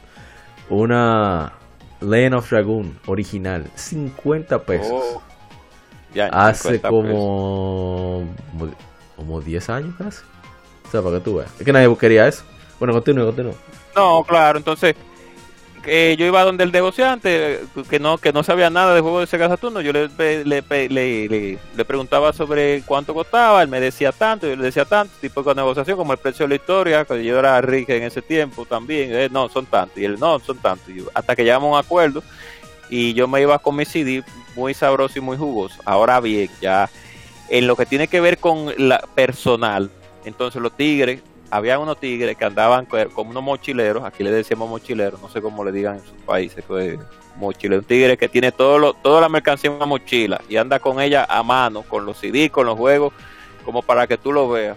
Entonces tú agarrabas al, amigo y le decías, oh papá, dime, ¿qué? ¿Y eso? Cuando ya, cuando ya ellos estaban no tenía ni un shell en la cartera. Entonces yo comenzaba a sacar par de unas cuantas vigas para venderla, para que los tigres comenzaran a ver, a ver el, el, el, negocio, eh, se olieran como, como que hay algo por ahí que, que, se que huele, que, que es un título que, que no todo el mundo tiene. Entonces tú ibas, le preguntaba, dime, dime cuánto tú pides. Había un amigo mío que se llamaba El Chamo, creo que era, que me vendió una X Men vs Street Fighter y yo le di 300 pesos. Nada, más le vi una lágrima cuando se le cuando le digo. que eso no es que sea tan barato, pero es un precio justo. O sea, considerando la inflación, que debería, debe ser casi mil pesos de ahora. Creo. Sí, era un poco difícil, claro. Ah, ya para terminar, era un poco difícil la búsqueda de títulos de Sega Saturno porque no todo el mundo tenía esa, esa consola. Y como era nicho y no todos los juegos son buenos de Sega Saturno, hay muchos títulos que son regulares y, y lógicamente con el con la, la la bestialidad de juegos de, PlayStation y, la, y, lo, y los grandes títulos de 64, ¿quién va a mirar y que una consola como el Saturno y menos, y menos con pocos títulos? Entonces, yo como coleccionista, por lo menos desde el principio de Sega Saturno, pues entonces me fui por esa línea porque porque te tuve como esa esa ese llamado, ese llamado porque siempre me gustó la consola de Sega sí ese llamado y comencé a gastar, malgastar mi dinero, porque tengo que decirlo, me gasté mucho dinero también, pero también gasté muy buen dinero en muchos buenos títulos que recuerdo con cariño hasta el día de hoy. Hasta aquí la primera parte. Vamos, entonces. No, no, déjame, déjame, decirte, espérate, algo breve ahí. Eh, lo de lo del PlayStation, tú sabes que cuando llegó el PlayStation eh, mató el Sega Saturno porque eh, uno los juegos que eran populares como es vs Street Fighter y todo eso se podían conseguir en la misma consola, pero eran, tú sabes, más baratos porque si la consola era más abundante, la, de por sí era más barato y pues la copia salía más barato, a pesar de que algunas versiones de Sega Saturno eran eran superiores a la de Play, porque yo creo que el, sistema, eh, el, sistema, de combate, sí, sí, la mayoría de eso, por ejemplo, la Mega Man 8 era mejor y también la S-Men vs Street Fighter se jugaba mejor porque tú tenías eh, la opción de tag, tú sabes que tú cambiabas ahí, ahí mismo, pero pero el, el software y los CD eran más fácil de conseguir y en ese tiempo tú sabes que abundaban todavía los clubes, estaban en su apogeo. para una persona que tenía un club, ya eso era una vuelta más barata también. Bueno, y no solo eso, claro producir los juegos también era más cómodo. Producir me refiero también con la programación. Fíjate que la Mega Man 8 que tenemos en todos los, eh, todos los relanzamientos es solamente la de PlayStation.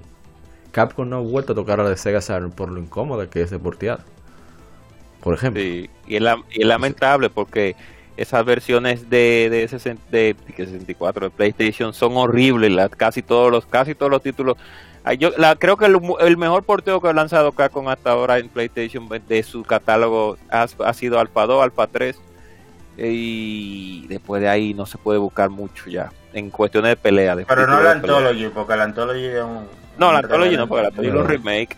Entonces, continúen. No, y si hablamos de la X... alguna... Ah, de la X. No, de, la, de la Street Fighter X. No, no, Street Fighter X. De las Street Fighter 2, Hyper Turbo, turbo, esa, a esas sí, esas sí fueron buenos porteos, porque vienen de una placa que es más inferior, pero ya después de que hablamos de Street Fighter Alpha 2 y Alpha 3, que la placa Recuerden también que Sega Saturn tuvo la ventaja de esas de esos cartuchos de memoria que le daban esa RAM extra que les requería, por ejemplo, eliminar ese tiempo de carga de lo que sería el cambio de personajes y ese tipo de cosas. Pero volvemos otra vez, Mr. Ron, ¿alguna anécdota que usted quiera contar o comentar de la pulga en los años 2000, la primera década? Claro, mira, eh, mi comienzo de negocio fueron locales primero, por los pueblos que habían aquí. Eh, yo no era una persona de alto recurso, a diferencia de la gente cobra. Exactamente. Oye, de alto recurso, de alto recurso. ¿eh? yo, yo sí tenía que, que buscar, que dejar de merendar, dejar de merendar para poder ir a las pulgas. No bulto. y, y, tú supiste que, el, que aquí siempre me daba mucho el trueque. Sí, eso El, el, trueque clásico. Incluso yo, yo, el primer Game Boy Color que yo conseguí, esa fue mi primera consola portátil. Fue un muchacho que vino y me la compró, que yo estoy seguro que se la había robado. pero en ese tiempo yo no le, yo no le daba mente a nadie, yo le di como 500 pesos por él. Y me dio un Game Boy Color amarillo con la Wario Orlando. Entonces, yo disfruté mucho mi Game Boy Color. La primera vez que yo fui a la pulga fue cuando yo me salté de Game Boy Color y había salido el Game Boy Advance. Y yo fui con mi Game Boy Color a cambiarlo por un Game Boy Advance, la pulga. Fui allá con dinero, tú sabes, como no era mucho de recursos y, para, y como me dijeron que tocaba los mismos juegos, simplemente cambié el aparato. Y ahí, eso, oye, yo duré casi el día entero ahí. Yo tu, yo me acuerdo que yo fui con mi padre. Mi padre ya estaba con mal, de mal humor porque yo no sabía la puta. Y ya tú sabes, obligar el don a ir para allá. Entonces pude encontrar un negocio con una persona que me cambió el Game Boy Color y me dio un Game Boy Advance con la Mario Advance 2, que era la Mario World. Sí, yo me acuerdo. Eso fue un trato, ya tú sabes, el tipo que, que después de que ya yo no he encontrado, el tipo me fue a buscar ya, me, me cayó atrás para hacer trato conmigo. Parece que no había recibido venta en el día entero. De ahí para adelante ya yo comencé a ir solo a la pudo cuando estaba ya en el 12. Ya porque suelte por la ruta por donde yo vivo aquí en Los Ríos sale más fácil. Tú sabes que la el 9 y una sí. el 12. Sí, más o menos igual, me toca a mí. Sí, exacto. Entonces ya ahí ya comencé a integrarme en el mundo de los negocios con los CD de, de PlayStation 1, con eso aprendí Claro, me dieron mi par de tumbes, suerte que tuviera una, clásico. una clásico porque uno no, uno no aprende sin cometer sus errores, claro, claro Por, por suerte yo tenía un, una persona que yo iba al club de él, que él me enseñó varios trucos y varias técnicas de cómo hacer negocio, tú sabes, en base al videojuego, porque esos tipos de la pulga son el final. O sea, que sí, eso, unos tiburones son. Entonces. No se ríe. Eh, sí, entonces ya ahí yo fui aprendiendo a negociar. Ya y yo aprendí que lo de nunca nunca te vayas en la primera oferta, nunca te muestres muy interesado, nunca. Hasta la expresión del rostro ya cambió, porque a veces que tuvo un juego y sí, te abren los ojos. Hay que ir poker face. Sí, sí. Sí, sí y ya, y ya está así, exacto. Ya está por ahí te enganchan. Yo me acuerdo que por yo esa técnica de la presión, yo llegué a una caseta donde estaban vendiendo juegos de 10, pero estoy hablando de un negocio, no es la pulga, un negocio así ya fue. Y yo vi que tenían eh, The Warrens With You. Bárbaro. Tirai. Y, y yo, y tenían varios juegos de Pokémon, como siempre, yo tenía esos juegos, ya me interesaban. Y yo así duro un ratico mirando. Y digo, ¿y cuánto vale ese jueguito ahí? Y que no, ah, no, que yo te lo puedo dar en, en, en 300 pesos. Y yo, no, eso no vale 300 pesos. Y yo, ah, no, eh, dame 200 por ahí. Y le compré la cinta en 200 pesos. Álvaro. Hey. Nintendo Todavía 10. la tengo hasta el 10. Oh, sí. gangsta. Ya lo sabes. Total. Ya, hasta el día de hoy la tengo. Entonces, muchos negocios, yo siempre la he hecho así, nunca me le voy por la primera opción y siempre le he hecho un regateo fuerte. Claro que las cosas antes eran, tú sabes, con el cambio de la pandemia y todo eso y lo digital, han cambiado una, una un poquito, a un, ha, ha, habido una fluctuación sí, ficticia, pero, pero, porque para mí es ficticia totalmente. Sí, vamos a hablar de eso ahorita, vamos por parte. Sí, pero, pero eh, parte de mi historia, para no alargar mucho el cuento, eh, con lo otro que de la pulga y comprando he conseguido GameCube eh, conseguí un PlayStation 2 que le tumbé a Diego. Ey hermano Diego Valle ey por suerte que no está aquí. No, pero yo, yo, le voy a mandar este pedazo no te apures lo agarré en el punto más bajo de su vida porque sí estaba, estaba en medio de la transición a PlayStation 3 ah, bueno. okay. sí, estaba en medio de la transición lo agarré ahí bajito me, me, me, pasó una Resident Evil 4 y una, Fantasy, una Final Fantasy 8. Bárbaro. Cuidado si no tenía una... Cuidado si no tenía una Sinfonía de la Noche Play 1 adentro. El no, Play no, ese no le iba a dar. no, me la da, no me la da. Ese muchacho que puede morir de hambre y no me la da. Ya lo sabe. Y oye, pero él me lo dio con el dolor de su alma. Pero eso sí, que recibió eh, eh, los 6 mil pesos lo recibió. Mira, no, contento. Porque parece que le hace falta. Incluso él me dijo de que No, que yo te lo vuelvo a comprar de hasta el día de hoy, no ha pasado, no creo que pase, pero... No, porque pues, a ver si consigue eso, gracias. No, ya el PlayStation. Esa, es la- es- Eh. esa es parte de, de- de lo que vamos a discutir ahorita. que ¿Cómo es que un, un juego, un aparato que ha hundido millones y millones, de repente quieren dar poner un precio exuberante? Pero bueno.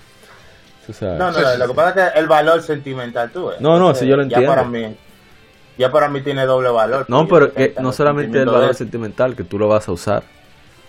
Ah, claro, sí, porque yo lo usé, porque yo cuando se lo compré, yo había comprado un par de juegos, incluyendo Persona 4. Sí, sí, cuando claro. ese- Digo que entonces- no deberían, exacto.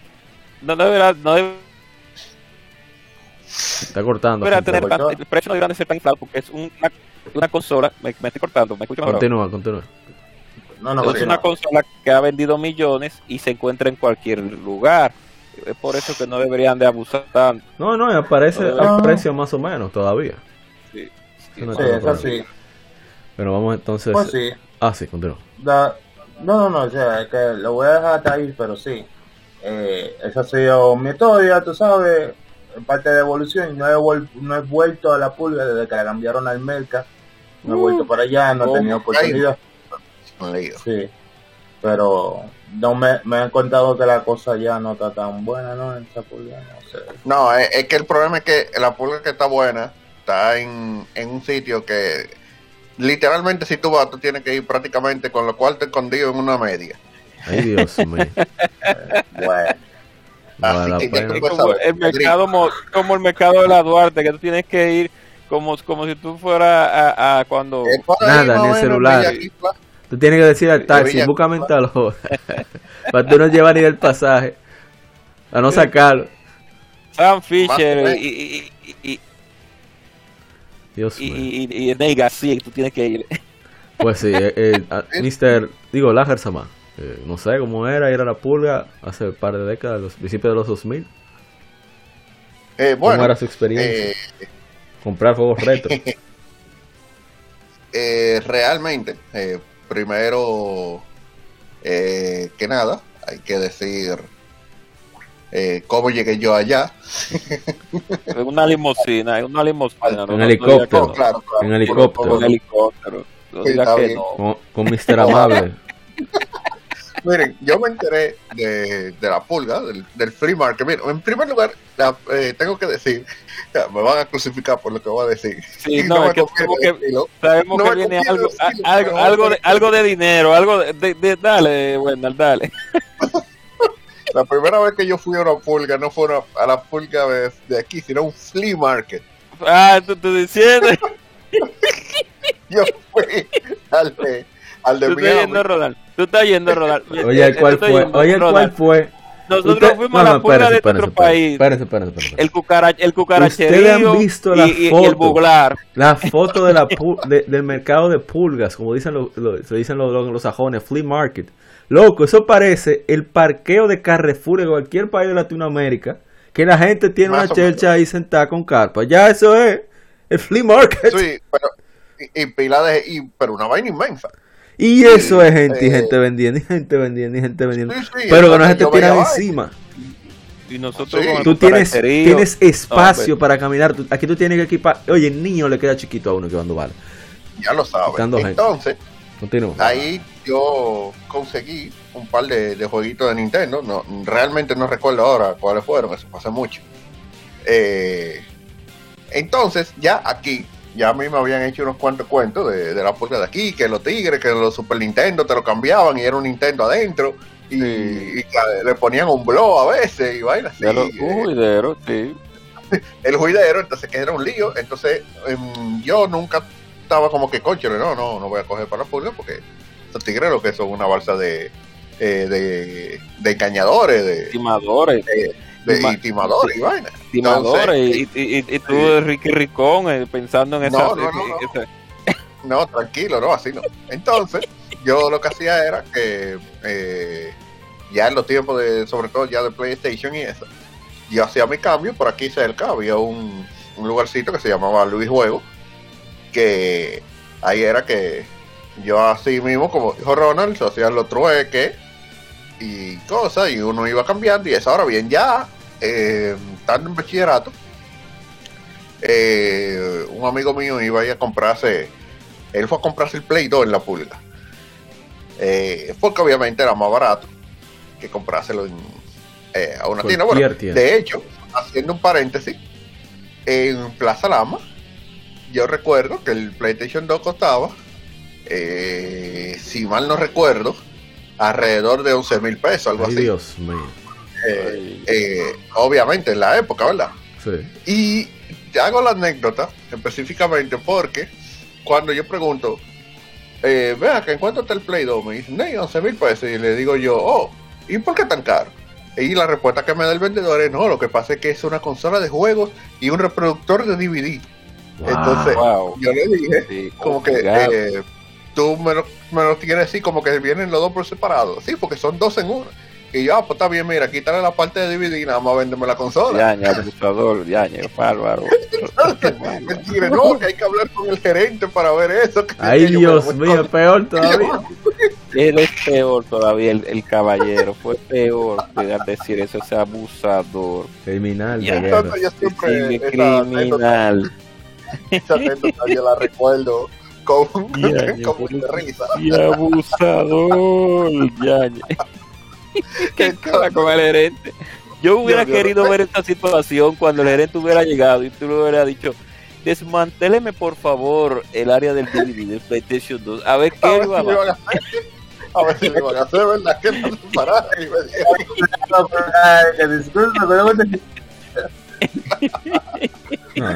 disculpe, pero déjame pasar por la cafetería de un por.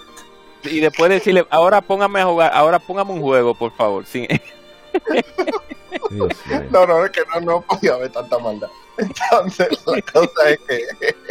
eh, después, el, entonces, lo acompañé ahí a la pulga y ahí vi yo. O sea, estamos hablando ya en la. Fíjense, yo duré para llegar a la pulga a, a la época del Play 2. Ok. Eh, cuando yo llego, yo veo. Lo primerito que cuando vamos bajando, veo yo en una mesa que hay una Final Fantasy 3. Eh, Está bueno, una está Mario, bueno. eh, y un par de vainitas más. Y yo, oh, yo eh, de Super Nintendo, yo siempre he sido fanático de Final O Fantasy. sea que tú siempre has, Eh, querido- has traicionado a Sega desde el principio. no, el Oh. tripeo de Sega es, el tripeo con Sega es que yo siempre he jugado Sega sin tener Sega. Ah, y ok. Sega era mi sí. favorito, pero a mí siempre me compraba Claro. la consola de Nintendo. Ah, bueno. Te estoy diciendo, te estoy diciendo.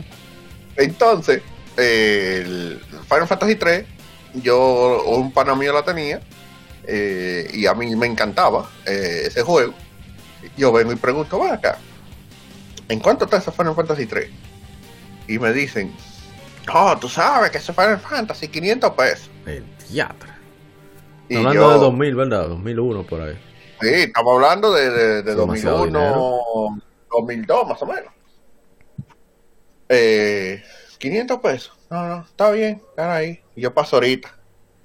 Ah, y me voy. Pues yo andaba, era como con como con 300 pesos, pero yo no fui a comprar nada realmente. Claro, eso por si Pero acaso. Uno siempre tiene que tener su clavito. Yo fui a acompañar con- al pana mío. Yo andaba con los 300 pesos que uno anda por si acaso. Exacto. Eh, Que uno anda con eso todavía. Siga. literalmente. Aunque ya no, ya no da Ya no nada, pero rinde, bueno. no, no. No. Entonces, eh, nada, compra su vaina. Cuando volvemos, vamos a la vuelta. Veo otra vez que está ahí la Final Fantasy 3. Eh, pero para mí emocionado. que Quería salir huyendo con, con- Claro. el Play 2, de Oh, que pero eso- atracaran y vaina. Y ya no estaban esperando. Y yo no lo pude comprar. Después, eh, y me arrepiento porque pude haber conseguido Final Fantasy 3 a muy buen precio. La tuve que comprar los otros días fue. Eh, después, yo volví de nuevo eh, a la pulga con unos panas, eh, a- que también la acompañé a buscar eh, un par de jueguitos de, de Play 1, de hecho, Sí. y, y- y realmente los juegos, en- lo que había en el momento era GameCube, PlayStation 2, entonces, no era de que, que los juegos de Play 1 estaban súper baratos, pero obviamente estaban más baratos que los de que los de PlayStation 2. Claro. También hay que tomar Claro. en cuenta que en ese tiempo hubo una crisis super mega, super poderosa aquí en el país y todo estaba extremadamente caro, Sí. pero se podían conseguir una que otra cosita ahí en, en el tema de la pulga. De hecho, que no es un juego retro, pero recuerdo mucho que yo conseguí la, la Mega Man Battle Network de, de Game Boy Advance, que todavía la tengo eh, hoy en día. Y que fue muy divertido porque yo usé otra técnica que no he mencionado aquí, que Mm. fue que yo llego donde el pana, ah, la tenemos, la vimos ya. Yo llego donde el pana, me pongo a ver, tranquilo. Oye, ¿en cuánto está esa Mega Man Battle Nebula? No, que tú sabes que ese juego es nuevo porque fue prácticamente, eh, no tenía ni un año que había salido. Sí. Pero está Digo, en abusado. esa, ah, por cierto, hay que aclarar eso. En esa época, un juego un año todavía estaba vigente. Sí. Ahora no, Eh. ahora una semana. Continúa. Eh, día. porque lo que había pasado es que la, la que me habían regalado originalmente un pana mío, se la habían robado. Mierda. Eh, casualmente yo se la apreté a otro pana, que, que él ni se acuerda ahora de que, que yo se la apreté a él. Dice que, que no, que sé yo qué. Pero se metieron a robar en su casa al otro día. Ah, Y- qué mal. Ahí se fue el Game Boy Advance del, del pana mío, la Mega Man Battle Network, que yo la tenía el 100% con todos los chi sacados, todo, todo, todo. Uh, Y una Pokémon Crystal, que realmente esa fue lo que más me dolió, porque tenía a un Mew de evento de Toys R Us. Mierda. au. Ay, ay, ay. Dolor.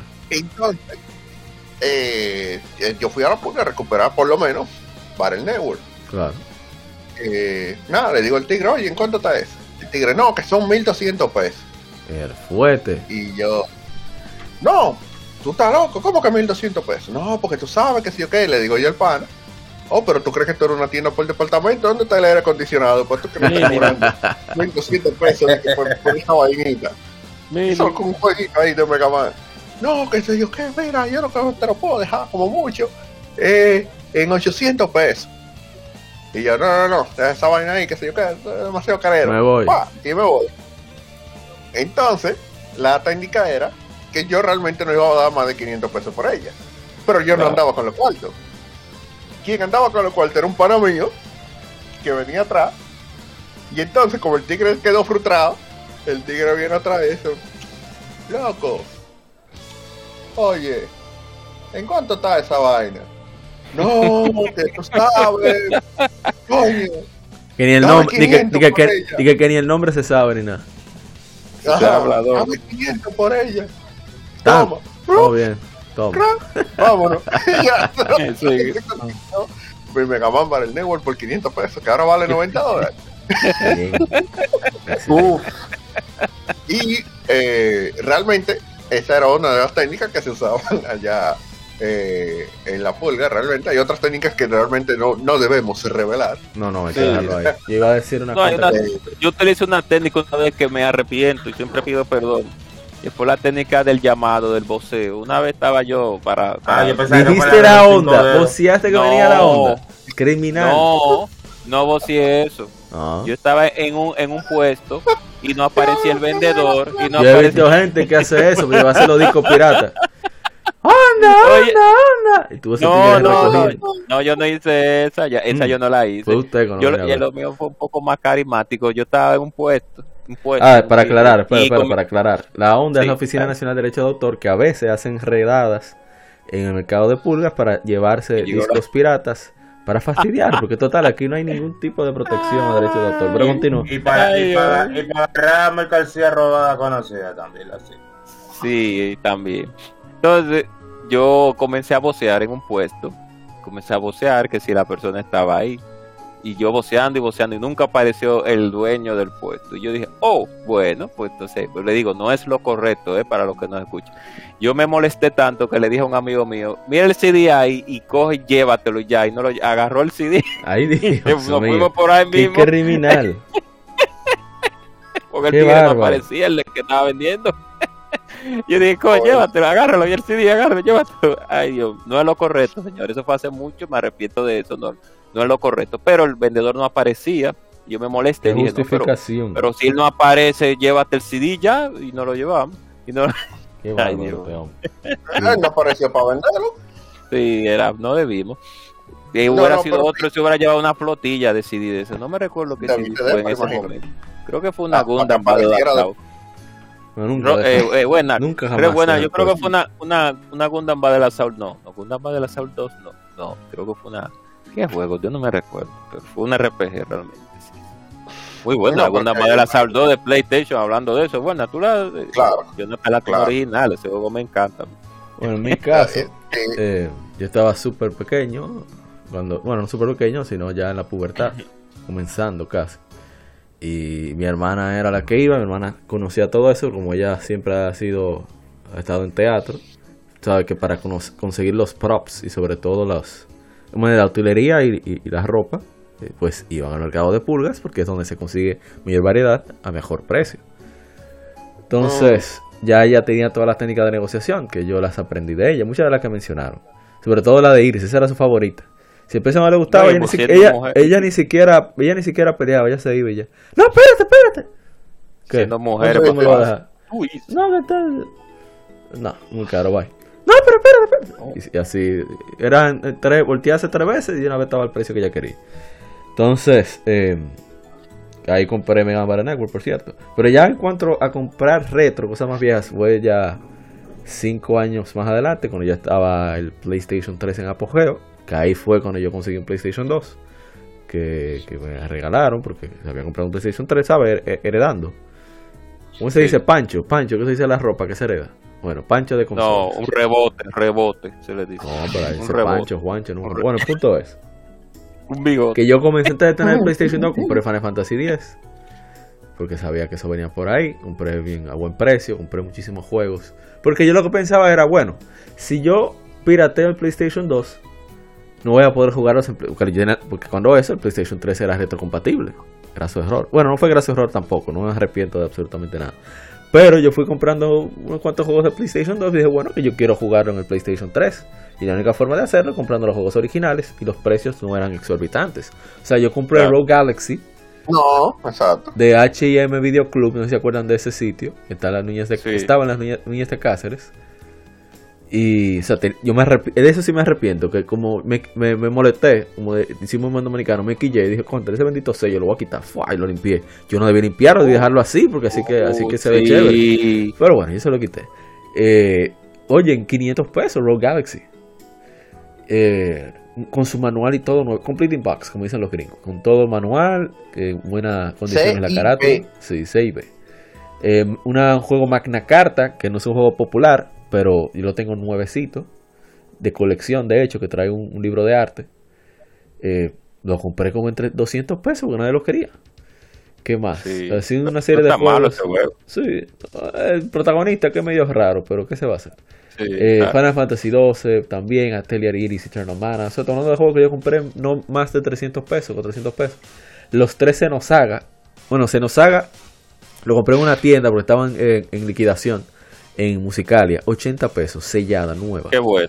No merecía más de ahí. Y No me- el la primero, era el Ah, sí, primero. cuando Musicalia, ey, sí, cuando Musicalia estaba en, en liquidación. arrepiento de no comprar más. Un de Play 2, sí. Entonces, No, la, la una, la una, la una, pero dos y tres no merece más de 80. No, pero eh, como claro que lo merecen, espérate. Entonces, había uno de la pula que le decíamos Link. Que Ah, yo él, sé que- sí, él, él era que me gestionaba, me gestionó Rogue Galaxy y ese tipo de cosas raras que yo quería. Y, y Okami, que no la tengo lamentablemente porque se la presté a un amigo, todavía no la he devuelto más de una década después, pero eso no es el punto. El punto es Oh, que... hubo odio, hubo odio Ah, ese me comentario. pasé, me Diga pasé. el nombre, ese diga, diga el No, nombre. no, no, no. Diga el nombre. El punto Diga- es Sin, sin que- odio, sin odio, diga el nombre. No, no, no. El punto es. Hasta el PlayStation 2 con memory card, control bueno, todo. El punto es que. Diga el nombre. yo quería la, la Zero Saga. Así fue como el de la Star Ocean que se nos fue para Estados Unidos. Era Mierda, de él, el- la, la, la- no, digo la Star Ocean, la, la Second Story. Era, era de él. Qué Tranquilo, tranquilo. Bueno, El asunto es que- una sinfonía de Nightblood Label. Ay, Dios Ya, mío. Ay, De madre santa. Que yo hablo con Link y digo, bueno, yo tengo Xeno Saga, yo quiero la 2 y la 3. Loco, 600 pesos por la 2. Ey, Y ahora vale un, un reguero de dinero. Y... Pero la intención no es, ah, voy a comprar eso, preservarlo. la- la- ruede. La cuestión no era preservarlos de que para venderlo después. Era, bueno, yo tengo el primer juego, quiero la primera entrega. Oye, usted conoce todos los clavos, usted no debería hablar tanto. Di que caos, di que caos. Eh, el- oye, el peor personaje de esta saga no es Cosmo ni, ni, ca- ni Caos. Pero Cosmo está bueno. Caos. No se, no se puede hablar mal robó personaje ese- que. Personaje que esté buena, está bien. Tiene derecho No, a la existencia. Cosmo está bien. Cosmo y Caos también. Está bien, ¿no verdad? Pero después Billy, el... el, el, el Pero- pero ese no es el punto. El asunto es son. Que y yo- el Titán ese... eh, eh, Sí, está bien. El asunto es que esos juegos yo los compré con la intención de jugarlos. No los he jugado siquiera, no los he puesto. Y de repente están ahí, subieron de precio. Pero nadie quería esos juegos. O sea, estoy hablando de 600 pesos por los dos. ¿Y cómo? ¿Y cómo? No importa. ¿Cómo? Ahora están caros. Puedo comprar un PlayStation Sí. 5 con eso. Entonces, Ey, eh, Wild a Arms cortar 3. claro. Wild Arms 3. Como 200 pesos. Nadie quería eso. Ahora vale, bueno, no vale 200 pesos, pero vale un dinerito. No es mucho tampoco, pero vale mucho más de lo Pero va, va, Wild, va. Wild Arms 1 con el con el dado infinito de, de, de protector de pantalla. Yo sí me reía cuando ese protector de pantalla. Ey, ese fue el primer, primer juego que jugué en español, por cierto. Pirata, obviamente. En fin. eh, y era eso, que, Con la que el precio era cómodo. la- Y, ok, 10 años más adelante, ya ahí íbamos, eh, todavía es- esta generación fue larga, la generación, la, la sé- séptima generación, entonces la- los artículos de sexta generación como que no habían subido tanto de precio aún, como que era asequible aún el, el poder comprar. Y no sé si tienen algún recuerdo. Yo recuerdo que yo iba de que a buscar juegos también de PlayStation 3 y eso. Y no valía la pena. o sea, igual que en Amazon. O sea, ahí comenzó a surgir. El problema, en mi opinión, de la globalización. ¿Qué quiero decir con esto? No que estoy en contra de que todo el mundo pueda venderle a todo el mundo, sino el hecho de que no se contextualiza el precio de una venta local al precio local. Se quiere vender como si fuera Claro, de fuera. sí. Y voy a poner un ejemplo eh, claro. Voy a buscar. Solamente eso, no solamente eso, porque si utilizaran los precios de afuera de verdad, se vendiera el precio justo. Se quieren utilizar los precios de fuera y como si fueran nuevos. Ajá. Ese es el problema. Voy a buscar lo que yo siempre estoy buscando, que Andrés siempre me ha ayudado, pero por la cuestión de logística con lo que tenemos ahora, ¿verdad? La situación mundial, es como hay que pensarlo mucho para salir, en mi opinión.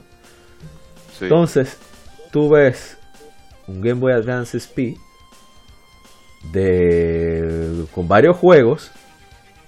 El precio ronda, vamos a poner eh, 60 dólares por ahí. 50 dólares. Sin juegos por ahí también. Sin embargo, tú vas a Facebook Marketplace, que es donde más se está vendiendo ahora mismo, en mi opinión. No sé si ustedes comparten lo cómodo que es, contacto directo y eso. Sí, exacto. Voy a buscar Game Boy Advance SP. Y aparece Game Boy Advance SP a casi al mismo precio. Es verdad que el precio es un poquito menor. Sin quitando las librerías. eso, Pero tú le ves los rayones. No trae juego. No trae fuente. Sí. Entonces, ¿por qué tú me Cuando viene de tabolo, Sí, cuando vienes la Oh. batería no funciona tampoco. ¿Eh? Entonces, ¿por qué tú me vendes el mismo precio de, de- de- del extranjero si no están las condiciones del extranjero? Claro. Y no tenemos los mismos Sí. sueldos del, del extranjero. Sí, exacto. Y No, no salió- y- y qué bueno que qué bueno que tú, y discúlpame, Mauri, Ajá. enfocaste ese punto de que no es no tiene la misma condición del extranjero. En nuestro país, Pero- gracias.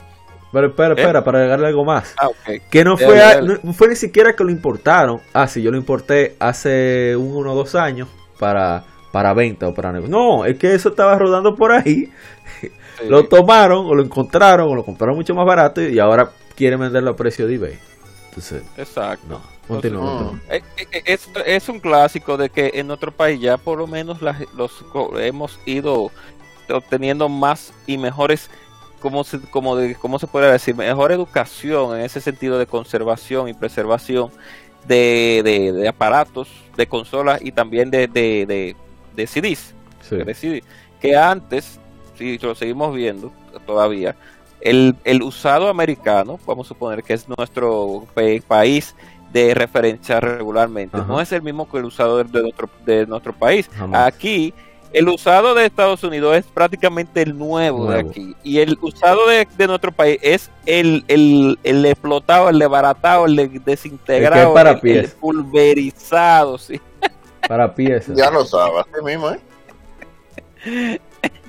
que, que cuando tú usado, no usado, usado como usado, cuando tú ves lo usado, es como de, de está de gran, desgranado, ya que el tiempo de vida útil de la- del, del- del aparato ya no da para mucho. Te lo venden así porque te lo prueban, te, te prueban el aparato, o mire, prendió.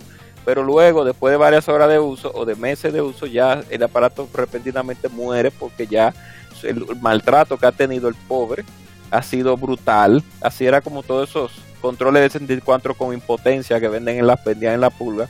Con el stick de Bembao, así O sea, como de- desde hace 10 años he visto ese cambio, carísimo. sobre todo en precios Oh, claro. y condiciones en venta. No sé si tienen alguna anécdota- quiere contar alguna anécdota o algo así. Pero yo recuerdo que, que había que usar la misma técnica de hace dos décadas, pero que ah, era más caro. O sea, no parecía la pulga, parecía que tú estuvieras en eBay. Casi, casi. Sí. Todavía no llegábamos a ese punto, pero, No, pero estábamos, estábamos a camino. No, pero mira, eh, realmente, por ejemplo, yo recuerdo que en el 2008, por ahí más o menos, yo logré conseguir ya un, un 64, eh, porque yo estaba buscando un 64 específico, que era el, el ICE. Oh, Eh, entonces lo encontré en, en la Polo precisamente y a mí me cobraron 1200 pesos por el cajón, todo su Uh. cable, un control y un juego. E increíblemente el juego era el que yo eligiera y yo elegí casual, eh, por razones obvias, en mi caso, la Star Fox eh, 64. Ok. Y ese mismo tigre tenía una tienda, tiene, no sé si la tiene todavía, pero ahí en la Duarte. Y después yo bajé donde él, porque eh, el, la, la Star Fox como que tenía problemas para ponerse, o sea, se ponía a veces, a veces no. Y en esos tiempos todavía uno no, no dominaba ciertas técnicas de, de restauración que ya uno domina hoy en día. Eh, mayormente porque obviamente eh, yo no tenía las herramientas para poder abrir los, eh, los cartuchos y eso yo lo conseguí eh, de, de hecho el año pasado. Y yo fui, a él le pasó alcohol y vaina, que sé qué, y se ponía. Y aprovechando que estaba allá, pues yo ahí conseguí la F0X hey. que también tenía ese problema. Y me recuerdo que me costó 200 pesos la F0X porque la portada estaba como rayada, en- o está como rayada, como con un marcador, Sí. eh, y casi no se ve. Y yo, bueno, pero está bien, 200 pesos por, por F0X. Eh, ha- había que aprovechar Claro. y conseguí la entonces tenía la Star Force, tenía la F0X, estaba averiguando de que para la Killer Instinct, la Killer Instinct Gold y la Ocarina, pero él no las tenía. Y entonces recuerdo que él decía de que no, porque Killer Instinct cuesta de que dos mil pesos. Y yo, Mm, estoy hablando ya de los tiempos de, todavía 2010 no había explotado realmente el, el mercado. No que 2000, porque resulta que habían unos juegos aquí en el país que tenían un valor. E independientemente de, de lo que costaran eBay y vaina y qué sé yo qué, tenían un valor. Por ejemplo, Pero- la Ocarina Pero el uso de los clubes. costaba 1500. Ah, porque, Oye, por- la pero Ocarina Ocarina vendió como 1500. 7 millones de copias. ¿Cómo rayos estaban? Sí, no, eso no tiene sentido. La Ocarina era 1500. Tú querías una Ocarina, tenía que dar 1500. Tú querías Sí, una Mortal Kombat, una 3000 realidad. pesos. Sí, es Tú verdad. querías una Mortal Kombat, 3000 pesos. Tú querías una Killer Instinct, 2000 pesos. Dios Esos mío. eran los precios de esos juegos, era un precio fijo. En Tú no 2010 ibas a por ahí. Sin embargo, por ejemplo, sí, te estoy hablando de 2008. Dios eh, no, mío. ni siquiera no habíamos llegado a 2010 todavía. Era 2008, 2009. Incluso, yo te estoy hablando de esos juegos. Sin embargo, una Pokémon, Pla- eh, la Pokémon Stadium 1 y 2, te la vendían en 300 pesos. Oye, Sí, sí, es verdad. Pero ahora, ahora es todo lo Zelda, contrario. Sí, exacto. Una celda Ocarina, 1500, una de 2000 pesos. Y tú te- no, está bien. Entonces yo lo dejé pasar. Obviamente. pues, ¿Cuánto? No le diga cuánto era por la GoldenEye, porque se mira como pan caliente. No, yo, por alguna extraña razón, yo no le pregunté por GoldenEye. Eh, pero Pues, Gracias a GoldenEye, Dios no lo preguntaste por GoldenEye porque te iba a dar una vaina. No. y- GoldenEye, yo después me enteré que también era alrededor de 2.500, 3.000 que pedían por ella también. Entonces, eh, yo realmente lo que hice, yo no le di mente, seguí tranquilo mi camino y después más adelante, todavía no, estamos hablando que no ha llegado el boom todavía de la explosión del, del coleccionismo retro. Yo tenía mi 64 y bueno, yo, coño, yo quiero Karina y quiero Credit en Gold. Y como en 2013 por ahí, eh, obviamente yo hice otras compras en, en ese tiempo. Por ejemplo, conseguí un Claro. eh, con Power Stone, eh. Sonic Adventure 1 y un par de cositas más. Eh, un par de jueguitos más. Eh, incluso después me regalaron un reguero de juegos de, de 64, que ahí ya estaban la Pokémon Stadium 1 y 2, porque yo, yo ni las compré. Y estaba ahora Mario Kart 64 también. Pero la cuestión es que yo estoy en el trabajo un día y yo, coño, déjame ver, déjame revisar eBay.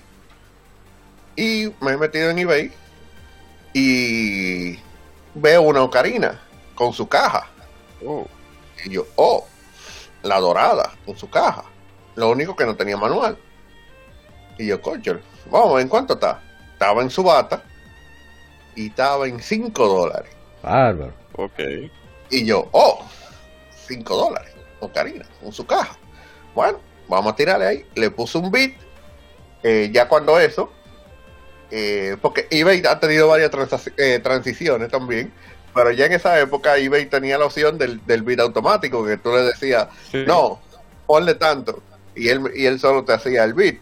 Pero yo, yo estoy bregando con eBay desde los tiempos en que tú tenías que ir tú mismo ahí, dale, dale, Sí, que se la acabe". puja, la puja. Cuando, cuando Los iba 30, cada cinco minutos cinco, ahí a ver. cinco minutos Cada y cinco los tre- minutos era, mete refresh, mete refresh. Eh, No, y- y yo tenía un amigo, tengo un amigo que era hacer la técnica Cyberman, que él agarra y le da al F5 con- a, a los 30 segundos, tre- en los 20, 3, 2, 1 segundos, y le da a F5 y le da al beat así, tu, tu, tu, al mismo tiempo F5 y el beat que él va a sí, sí, sí, meter. sí, sí, sí. Eh, esa era una técnica, créeme, que nosotros ganamos un par de juegos de, de Play 2 atento a eso. Uno Ah, para y yo. ustedes, ya Pero- ustedes saben. Sí, sí, sí, sí, nosotros estábamos, tú sabes. Entonces, eh, resulta que nada, yo le doy y le quedaban, incluso, le quedaba un día ya. a- le quedaba menos de un día, le quedaban horas. Eh, y nada, cuando yo vuelvo, ¡pap! me llega un mensaje de eBay. Yo dije, ah, de seguro alguien eh, me hizo un bit y vaina. No, muchacho, me la gané. Bárbaro. 5 dólares Sí. me la mandan eh, con el shipping, hizo casi 10 dólares. Pero coño, Ocarina en su caja y toda la vaina. Vete y busca una Ocarina no, ahora con bien. su caja de que 10 dólares. No. Y la sí. quiere Gold. Yo la encontré. Y ya que apareció Karina, dije, pero vamos a buscar Killer Eating Gold.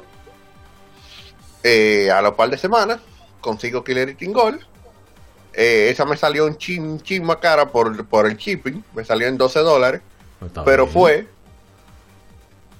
el juego en su caja con el manual y toda la vaina, hasta los platiquitos tenía. Bárbaro. Y sin embargo, es un juego ahora que no aparece eh, ni remotamente barato en esa época. Ahora, mi problema, que parte de la anécdota, fue que yo, iba a seguir comprando eh, juegos en esa época. Fácilmente hubiese conseguido juego en caja. Eh, ahora que, que lamentablemente ya no literalmente son prohibitivos de conseguir como una Mega Man X2 o una Mega Man X3 por ejemplo Exacto. aunque voy a hablar algo de eso de, de esos juegos en particular para explicar algo pero más adelante cuando hablemos del tema del mercado Eh, el tema está en que yo tuve un problema con eBay porque mi para eBay a veces para mí funciona y a veces no.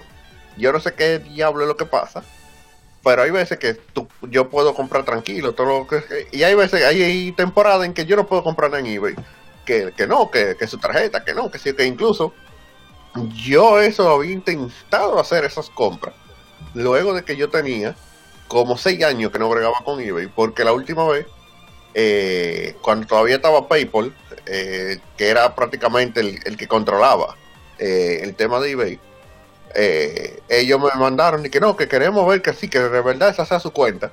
Y me hicieron mandarle mil y un papel y nunca se podía contestar que sí, que era mi cuenta y que sí, que yo agarré y me quillé y le mandé un email. Y estoy hablando en, en los tiempos que ellos ni siquiera tenían soporte en español. Ay, Dios le mandé un ramplimazo, en, en inglés así mismo, un ramplimazo. Le Eh, dije, ¿qué? En, que, en resumen, yo le dije, quédense con su maldita cuenta, coño. y, casualmente, a los par de días, después dice, no, cosas, no, qué sé yo qué. No, que lo que pasa es que usted sabe que, usted sabe, una, vine con pila de cosas. Y, no, no, que ya, que su cuenta está lista, que usted la puede usar. Yo no le hice caso, duré seis años sin usar esa vaina. Y un día, yo agarré, vamos a ver si es verdad. Y me funcionó. Y pude hacer esas dos compras, pero después intenté comprar algo más. eh, no recuerdo qué era. Eh, creo que era una Symphony the Night. O era una Musashi. No recuerdo cuál de las dos era. Yo intenté comprarla y no me dejó. Y yo me volví, me quillé y solté esa vaina en la banda. no, uh, Pero ese es Yo el no sé asunto. cuál es, yo no sé cuál es la No. fijación de ustedes con la Sinfonía de Night, porque está bien el juego bacano, pero hasta ahí, loco, porque... No, pero que si el juego le gusta y quiere tenerlo. Oh, Pero que, que- que- que salió, o sea, no es como de Ocarina que se ha quedado tra- más trancado, eso está, eso salió en celular, yo no entiendo cuál... pero que salió en la Lo que PlayStation pasa, 1. mira, lo que pasa con, con Symphony of the Night es que eh, a Symphony of the Night hay que prácticamente hacerle un podcast a él solo. Sí, sí, sí. Porque que junto con Metroid, realmente, es fue un juego que fue un antes y después. Entonces, los que la pudimos tener, al menos original, eh, si no la tenemos todavía, la, la queremos de vuelta, porque es un juego que es parte de la historia ya de, del mundo de los videojuegos. O sea, es un juego del género más que- requete gastado de, de la actualidad. Sí, actualmente gastado en la actualidad el Metroidvania. Eh, es el juego que realmente definió, junto con Super Metroid, el, el género de juego que ya es parte de, de historia. Y todo el que se digne de, de- llamarse coleccionista debería, por lo menos, tener eh, Night en cualquiera de sus versiones. Porque, por suerte, eh, no necesariamente tiene que ser la de PlayStation 1. Lo que pasa es que la de PlayStation 1, en mi caso, tiene un valor más sentimental porque yo la tenía y como dije, me la desaparecieron. oh, Eh, pero eh, la que yo más recuerdo con añoranza y sobre todo por ese eh, doblaje, que por cierto, por si no lo sabían, el doblaje que de las que salieron después no es el de De la de PlayStation. O sea, los errores de doblaje de que tanto nos reímos es, solamente lo tiene la versión de PlayStation. Yo debo decir que Ah, la- you monster. Die Monster. Sí. Debo decir Ojalá que yo, yo, yo lo juego en japonés. Por eso mismo, porque no lo tiene. La versión de PlayStation 4. Sí, Por sí, eso. sí, lo no juego lo en tiene. japonés mejor. No, no tiene Bueno, en lo- eh, O sea, es doblaje icónico desde el que salieron todos Yo- los es tan malo que es bueno. Solamente. Sí, es tan malo que es bueno. Solamente Así lo es. tiene. Yo iba a decir que precisamente en esa época yo no entendía por qué me querían, o sea, viendo los, los- las oportunidades que aparecían en eBay, con las condiciones de eBay, porque desde esa época insistían en el mercado local precisamente en venderte el mismo precio, pero con condiciones muy, muy, pero muy inferiores. No comprendo, o sea, eh, eh, yo lo digo por uno de mis youtubers favoritos, que lo he mencionado muchas veces, eh, Bidhead 1000. Él le gusta grabar cuando él se va de cacería. Él tiene uno de esas famosas gafas cámara. sí. Entonces. Una, una GoPro. no, eh, lo de él ¿Una unos lentes, no, son unos lentes. Google literalmente, ajá. Ah, Más o menos por ahí. La cuestión es que él se va de cacería, encuentra una venta de garaje y dime, ah, vende juegos, sí, ok, dime, ¿qué tú tienes? El tipo tiene eh, el garaje literalmente lleno de juegos. Y dice, ok, estoy buscando, ni siquiera mira, él nada más le dice, porque él sabe lo que, lo, lo que está buscando, está tratando de con- conseguir todos los juegos que salieron en América de NES, de Nintendo pelado, cuando eso estaba buscando. Sí. Quiero tal juego, tal juego, tal juego, tal juego, tal juego y tal juego. ¿Tú lo tienes? Ah, déjame ver. Pa, pa, pa, pa, encuentra unos cuantos. ¿Cuánto es? Y le dice el tipo, ah, espérate. Ah, El tigre se pone a buscar en eBay. ¿Qué le dijo Bighead? Eh, no, si tú vas a buscar en eBay, yo me voy. Ay, ¿por qué te vas ahí? Yo vine para acá, estoy gastando gasolina, estoy gastando mi tiempo. Si yo fuera a comprar el mismo precio de eBay, lo compro en eBay y lo espero en mi casa. Claro. Claro. No, pero espérate que sí, que no, no, no, yo me voy. No coge esa. Fue una realidad. Y se la vendió como. Me vendió un, paquete de, esos juegos, se lo vendía casi a la mitad del precio. Así sí. Entonces, no entiendo por qué aquí no han comprendido eso todavía. O sea, yo entiendo sí que hay personas, sobre todo ahora, que están queriendo comprar más por lucro que por ese interés emocional o, o de jugarlo, lo que sea. Pero, oye, vender aunque sea a menos precio, no al mismo. Sí, exacto. Oh, pero Andrés no te han dicho de, del tipo de, del Super Nintendo de los 10 mil pesos. Ay, Dios mío, no, no supe eso. Eh, está ahí en el marketplace, pregunte. Sí, hay un tigre vendiendo un, un SNES Mini en 10 mil pesos. Y el tigre jura y perjura que se lo van a comprar. Ya, Bueno. así no, abusador. No sé si, si, si vamos a hablar ya de, de la parte del mercado porque No, eh, vamos a hablar de- del ahí cambio. Ahí es donde viene lo chido. No, cambio de 5 Ah, años ah, para acá. Vamos, a juntarlo todo. Eh, cada 5 años todavía, todavía, todavía tú encontrabas, por ejemplo, un juego de GameCube a 700 pesos, 800 pesos. Ahora te lo Claro, quieren vender a 2.000, Oye, 3.000 pesos. Oye lo que pasa. El GameCube al principio no tomó mucho apogeo, porque tú sabes que el GameCube eh, vino con el problemita de que todavía la gente no se separaba del PlayStation 2. Y encima de eso, eh, aparte del Smash y de la Mili y de la Zelda, no tenía más salida en base a los otros juegos. La gente no le interesaba, especialmente a nivel de club. La gente nada más iba a jugar a la Mili. Entonces, ¿qué es lo que pasa? Que ya al GameCube se le saca más vuelta. Yo estoy hablando de nivel de pulga, no de nivel de mercado, para que ustedes entiendan. Porque Sí. el, el mercado de la pulga a veces no es el mismo que el mercado casual de videojuegos, es diferente. Ellos se basan en lo que es popular porque eso es lo que, lo que más la gente esté que que buscando, eso es lo que da valor, claro. Exacto. Es oferta y demanda. Exacto. Entonces, en ese tiempo, en el GameCube, habían dos juegos que eran populares, a pesar de todo, que era la Zelda, eh, ¿cómo que se llama? La Wind Waker, sí, Sí. Y la Super Smash Bros.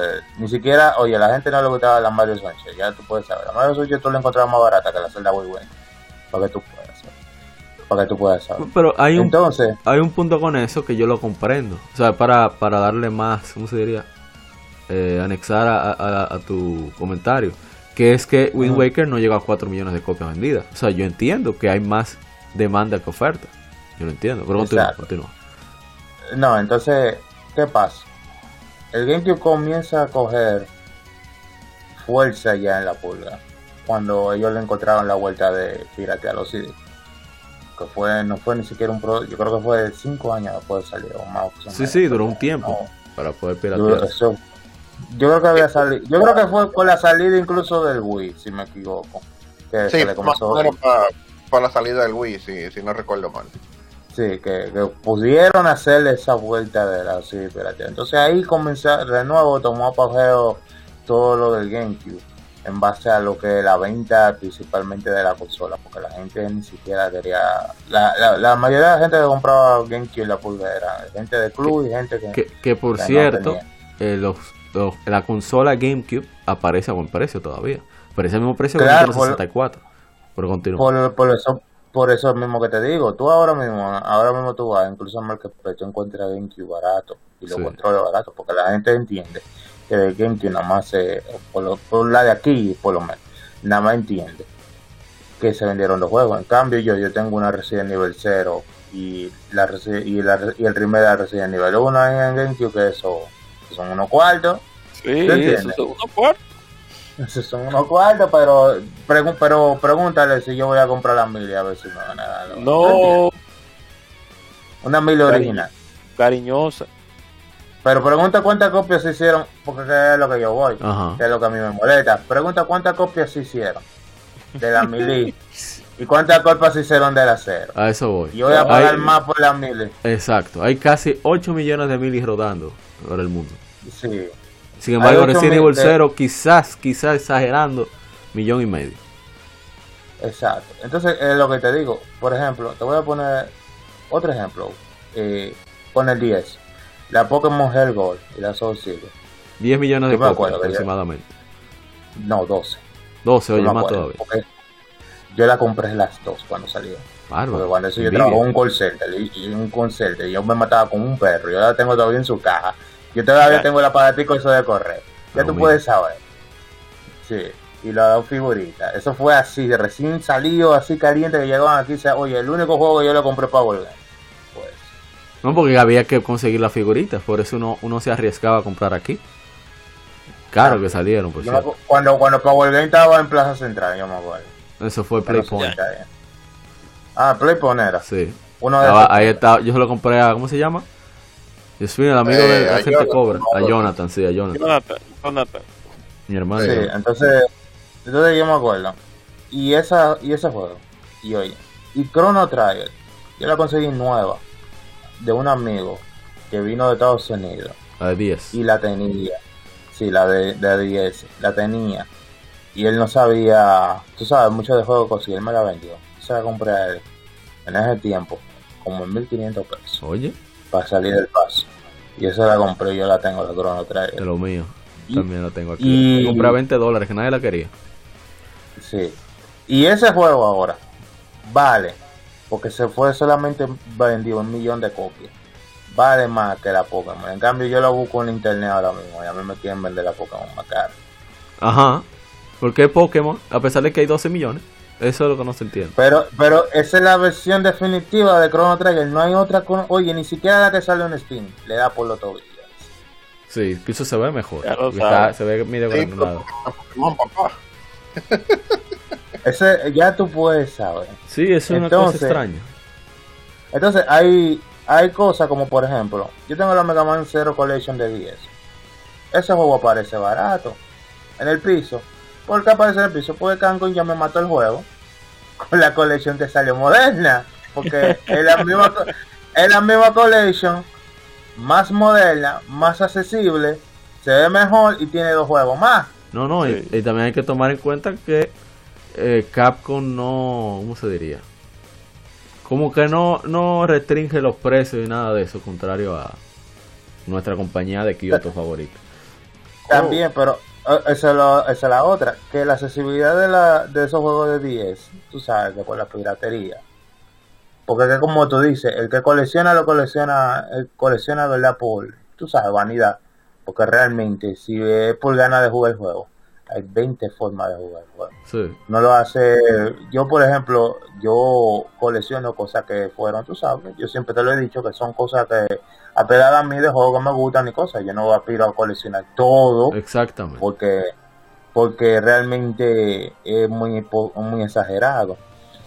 Claro. Entonces, entonces lo poco que uno quiera acaparar en base a juegos.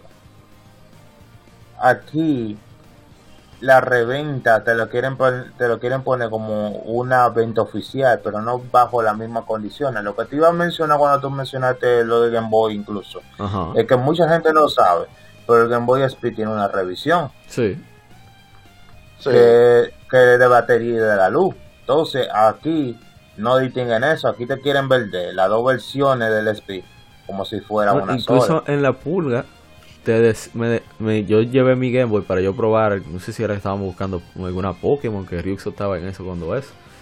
Y el mismo vendedor me decía, óyeme, ese espíritu tiene que cuidar. Y yo, oh, ¿y por qué? Y yo tengo la primera versión. La que es la luz retroiluminada, no la que es la pantalla, la AGS 101, sino tengo la, la primera. Dice que porque al La final, 101. a largo plazo, el, la primera versión es tiene mayor durabilidad porque es una LCD no- es una pantalla LCD normal mientras que la otra es ¿cómo se llama? IPS no no es IPS no está- bueno sí y eso se va Es gastando con el tiempo Sí, pero eso implicando que el dueño de- del SP, porque también tú sabes, le esté dando manqueque, porque si tú lo tienes guardado, tú no tienes que preocuparte, pero es verdad no que- no se va a dañar Pero es sí, pero es verdad que te va a durar más el SP regular. Ajá. Pero la gente, pero la gente prefería la otra, tú sabes, la revisión. yo entiendo, claro. Realmente la pantalla y creo, creo que le habían reglado eh, el, tú sabes que se quedaban bolos. La- cuando yo digo bolo es que se le aflojaba, se le aflojaba la bisagra la bisagra que mantenía el espía abierto. Que pasaba Sí. mucho lo- cuando tú veías ver, tú, el espíritu lo abría y se iba de lado. sí Entonces, le, le habían Wow. como arreglado eso, se lo pusieron por niveles, que nada más era una sola bisagra que tenía, como cuando hicieron del cambio del, del, no del live, porque el live le pasaba mucho.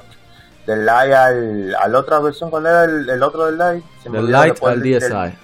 O, al DSi, sí. DSi. Que le, ajá, que le pusieron varias bisagras en vez de una sola, por ese mismo problemita. Ok.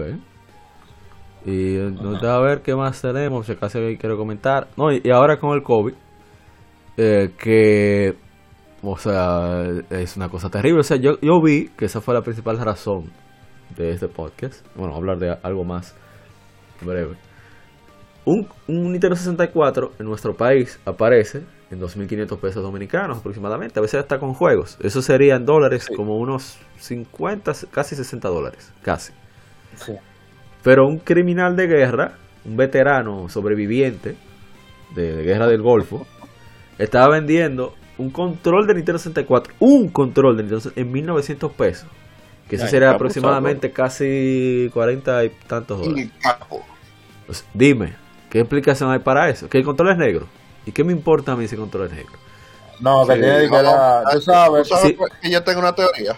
Si fuera el de Pikachu, el de ok. Pokémon, yo no te digo, tú, porque es raro, en verdad. No, no, no. Tú sabes que yo tengo una teoría sobre eso. Eh, Diga, de diga, por diga. qué ese precio. A mí me da la impresión que él le puso ese precio porque tú sabes que salieron las versiones de Switch de, de esos controles. Y que el tigre vio en eBay que esos controles lo estaban vendiendo a 50 dólares y él le puso Sí, 2 mil pesos. Porque sí, porque yo lo.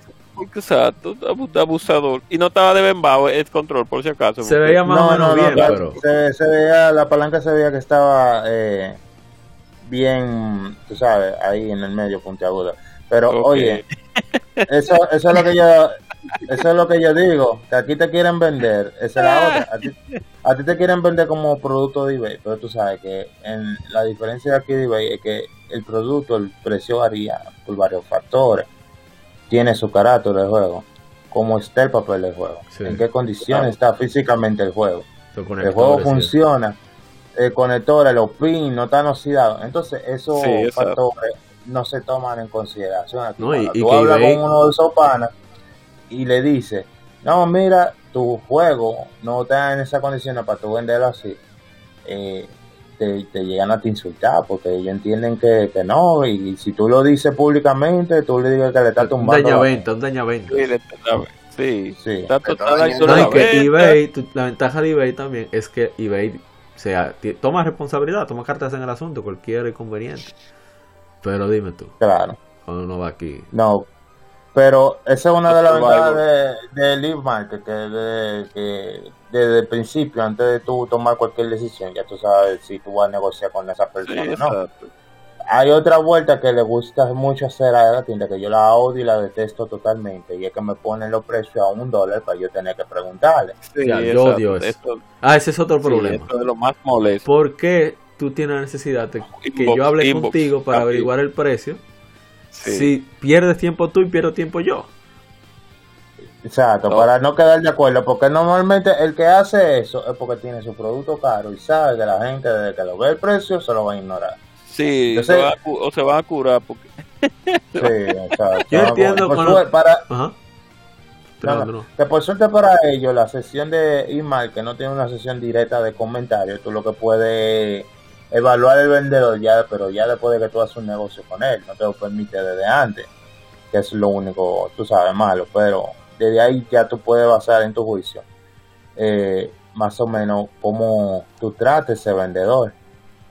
Sí. Y es una ventaja para ellos porque tú no puedes saber si ese tipo es un truquero, tú sabes, si tiene los precios caros, si la gente tiene una queja o algo, que es una, una desventaja del sitio, más que tú te vas a por el valor de la estrella, como que si fuera un Uber, tú sabes.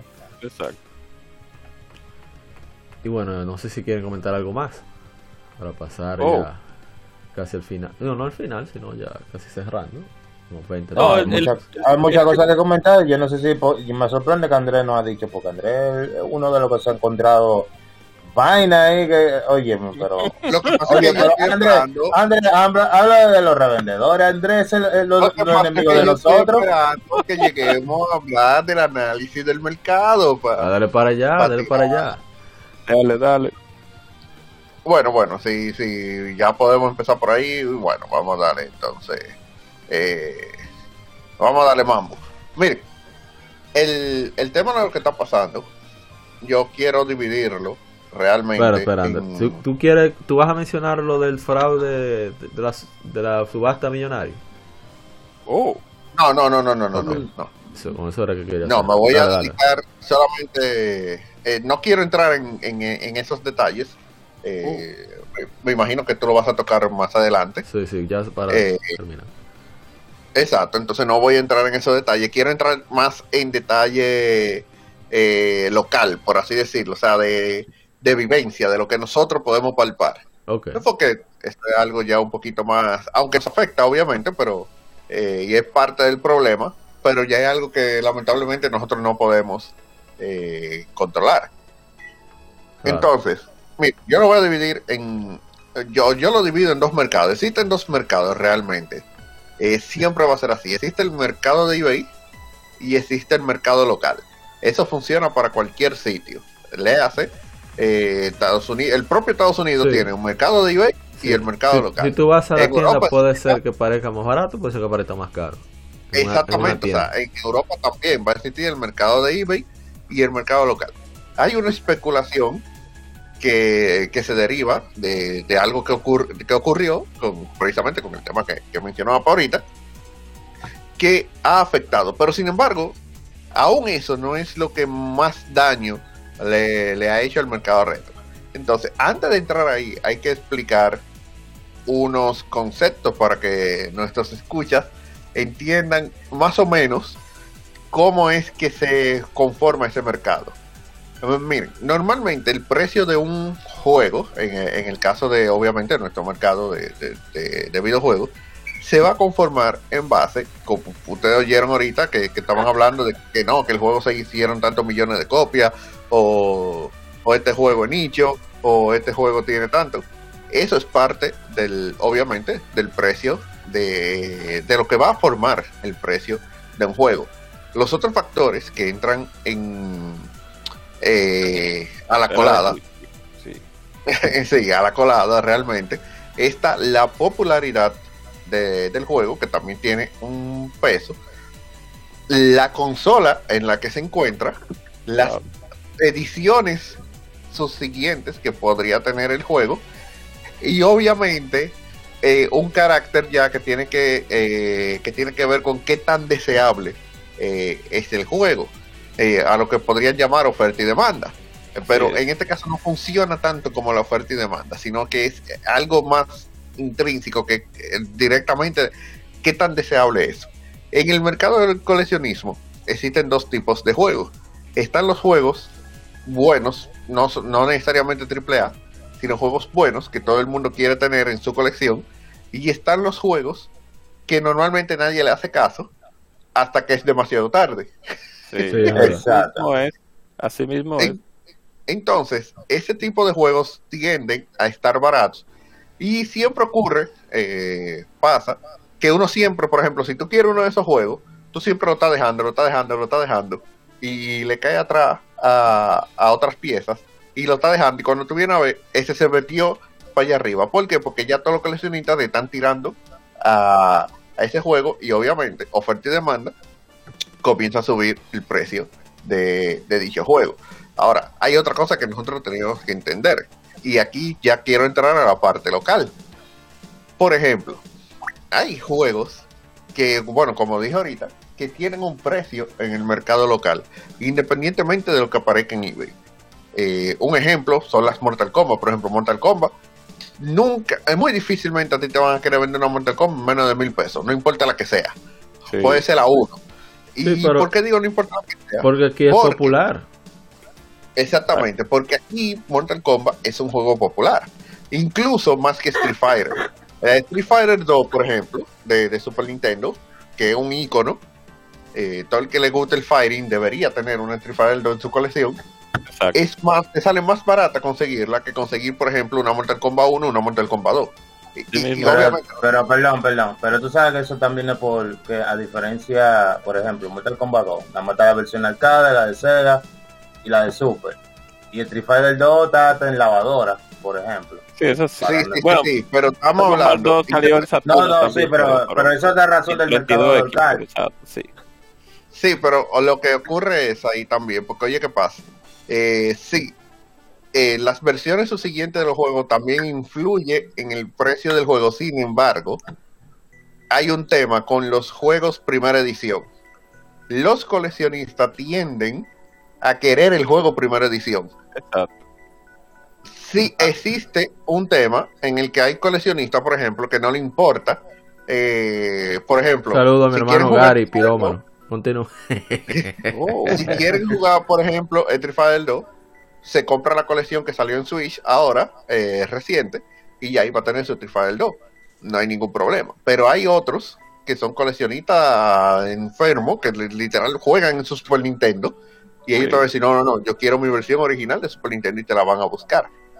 Sin embargo, el problema es que No, no, aquí Mortal Kombat tuvo más éxito en cuanto a popularidad se refiere que Street Fighter. Por eso esa diferencia eh, en el precio entre esas dos. Obviamente no va a pasar lo mismo con el Street Fighter Alpha 2 de Super Nintendo, la cual cuesta un billete aquí. Pero, porque, pero eso es porque un por raro, tú sabes. De, Es-. Ahí hay varias cosas que entran en... Pocas copias en el mercado se lanzaron. Pero, pero, espérate, te, te- te- te doy un dato curioso. Te doy un dato sobre ¿Qué? Street Fighter. Oye, oye, para que te cubra. Tú encuentras más barata una Super Street Fighter que una Fighter 2 Turbo. Sí, Sí. realmente. Sí, Sí. porque la Turbo se vendió pila, estaba en todos los clubes, pero no aparece. Sí, exacto.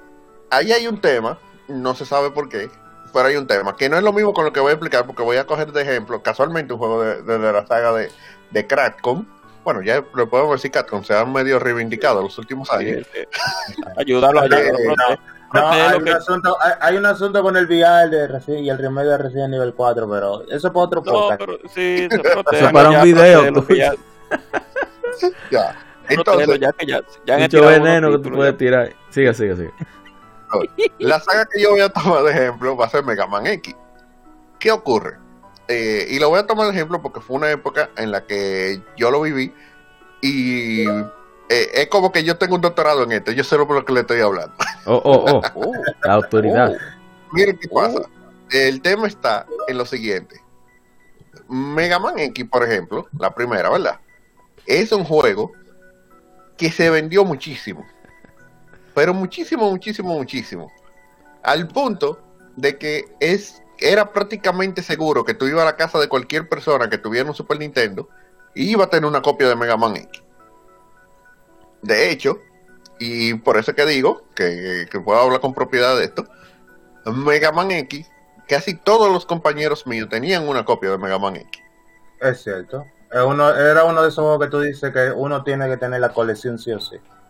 Exacto, o sea, es un juego que rompió la el- lo que era la mecánica de Mega Man y gustó muchísimo.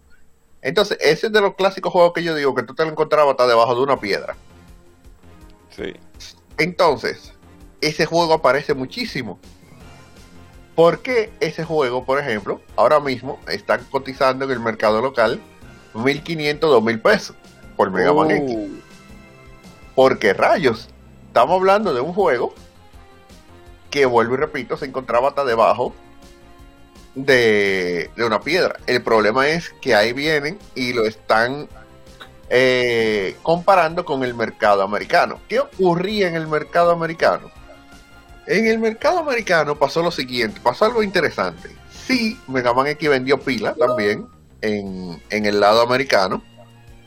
Sin embargo, ocurre y acontece que por alguna extraña razón, las copias de Mega Man X han ido desapareciendo en el mercado americano. Mm. No se sabe ahí qué ha pasado, pero no hay tantas copias disponibles. Obvia, no es que no hayan copias, vamos a ponerlo así, o sea, porque si no hubieran copias, estuviéramos hablando que el juego andara por los 100 dólares o incluso más. Pero la cantidad de copias que deberían haber disponibles no son las que están, las que deberían estar.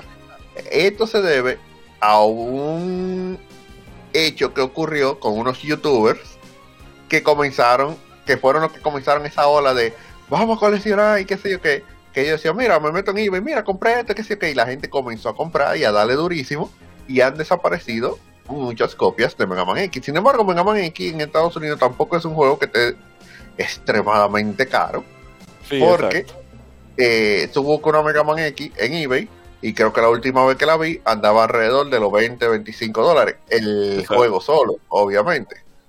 Eh, tal vez uno pueda hacer una búsqueda eh, rápida y ver más o menos el, el precio por el que anda actualmente. Pero, eh, bueno, mira, de hecho estoy haciendo una búsqueda ahora mismo y veo una, aunque está en subasta, con caja y manual y está en 76 dólares. En la subasta bien. va por 76 dólares. Y estoy viendo el promedio del cartucho normal, anda por los 30 dólares, entre 20 a 30 dólares. O sea, estamos hablando que no es realmente un juego que deba estar caro. Aunque estoy Sí. viendo algunos locos que la están poniendo en 60 dólares.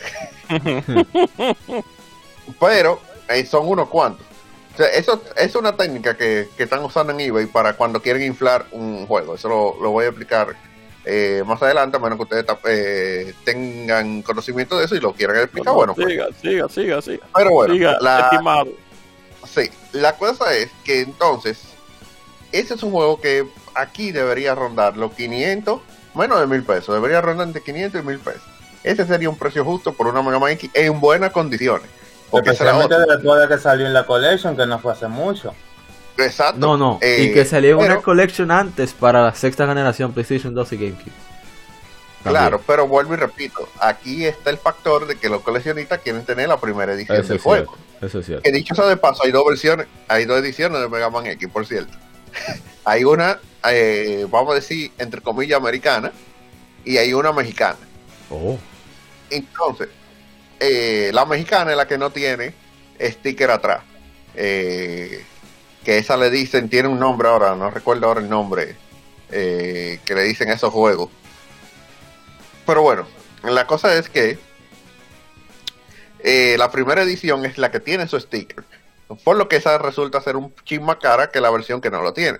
Pero anyway, no, no importa. La cuestión es que el juego debería costar menos de mil pesos. Por la cantidad de juegos que hay en el país claro. de Mega Man X. Y repito, sin embargo, yo he visto uno de que pidiendo 1700 pesos con la portada rota.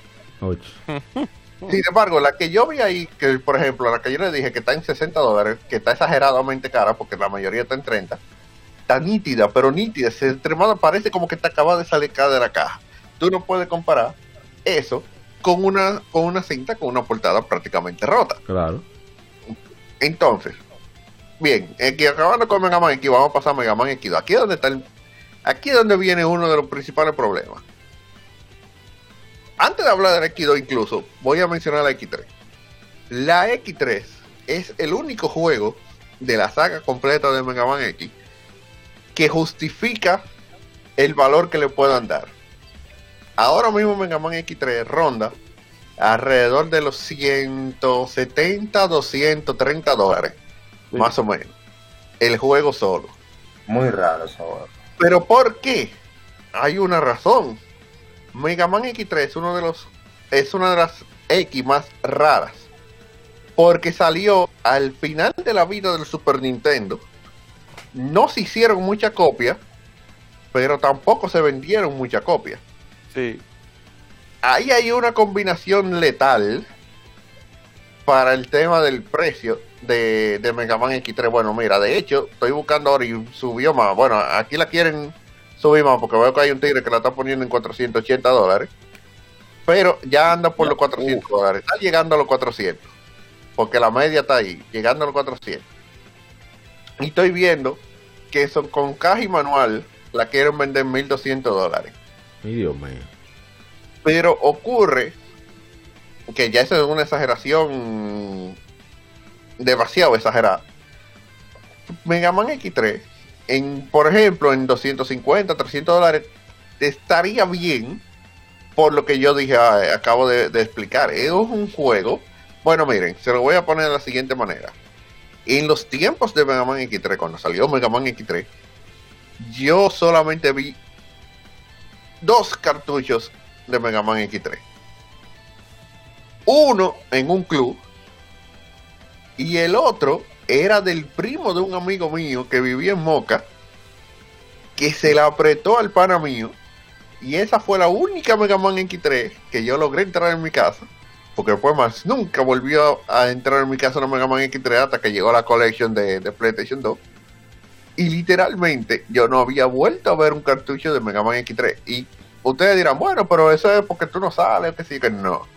Se lo estoy diciendo por el tema de que yo siempre he estado metido en, en ese mundillo y conozco a mucha gente y me junto con mucha gente y nadie tenía Mega Man X3. De hecho, yo tengo un pana que era fanático de Mega Man, tenía la X2 y nunca consiguió la X3. De hecho, me voy más lejos y, y creo que me crucificarán otra vez por lo que voy a decir. Cuando salió Mega Man X3, yo estaba en Nueva York Oye, te estoy diciendo. y yo yo dije que yo dije me van a crucificar y yo busqué Mega Man X3 de hecho yo bajé hasta el barrio chino a buscar Mega Man X3 y adivinen qué yo nunca encontré una Mega Man X3 Dios. En una tiendita del, de un- de- del barrio chino yo encontré una Mega Man X3 ciertamente pero era japonesa obviamente no, no la compré porque es japonesa. eh, Claro. obviamente, ¿verdad? Eh, y ese juego era más caro que, que los juegos normales por un tema de, de chip que venía integrado eh, de Capcom, eh, un chip 3D. Y la japonesa la estaban vendiendo, recuerdo yo, en 70 dólares. Y literalmente eh, no aparecía Mega Man X3. Te estoy diciendo que yo anduve la 34 entera. Fui a Toys R Us, fui a pila de sitios, KB Toys, de todo, de todo. Eh, EV Games, de- un pila de sitios. Y no había eh, Mega Man X3 por parte. No decía Sold Out. Mierda. no Así había Mega Man X3. Pero el Déjame, tema déjame Obviamente. explicar un, una cosa. Cuando, cuando. Andrés se refiere a lo del chip de 3D, ustedes saben que para los que jugaron Mega Man X2, al final de la Mega Man X2 sin más se vuelve como un Polígono.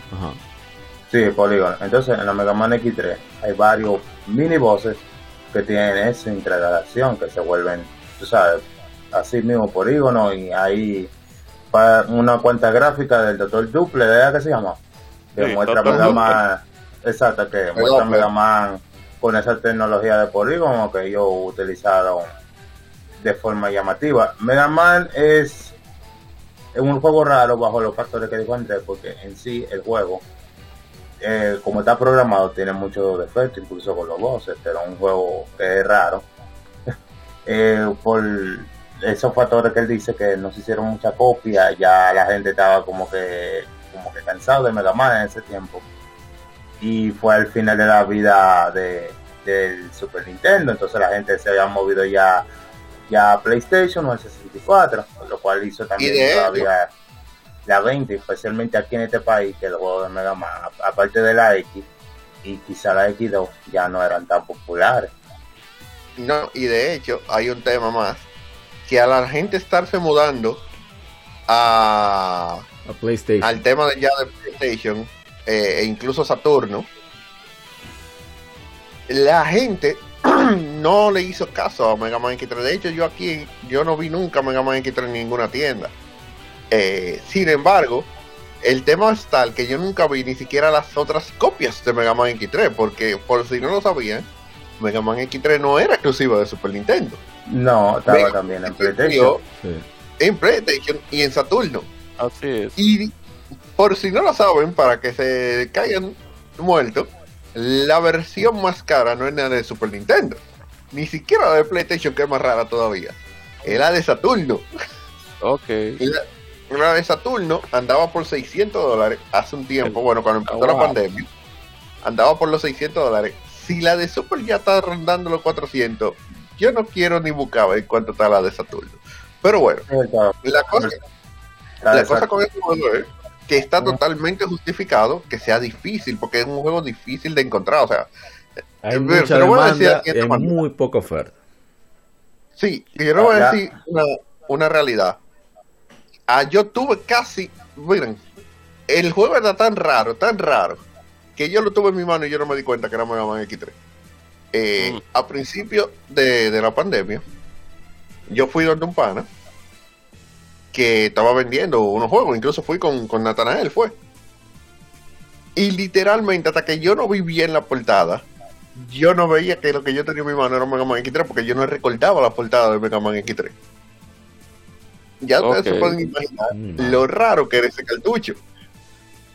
Yo no me recordaba la portada de Mega Man X3 porque te, te estoy diciendo que la última vez que lo vi fue en los tiempos del Super Nintendo. Y después más nunca yo no había vuelto a ver ese cartucho. Entonces yo no recordaba cuál era la, la portada de Mega Man X3. Cuando yo lo vi, yo caí en cuenta, pero este Mega Man X3. No, dijeron, ya está vendido. Yo, mierda.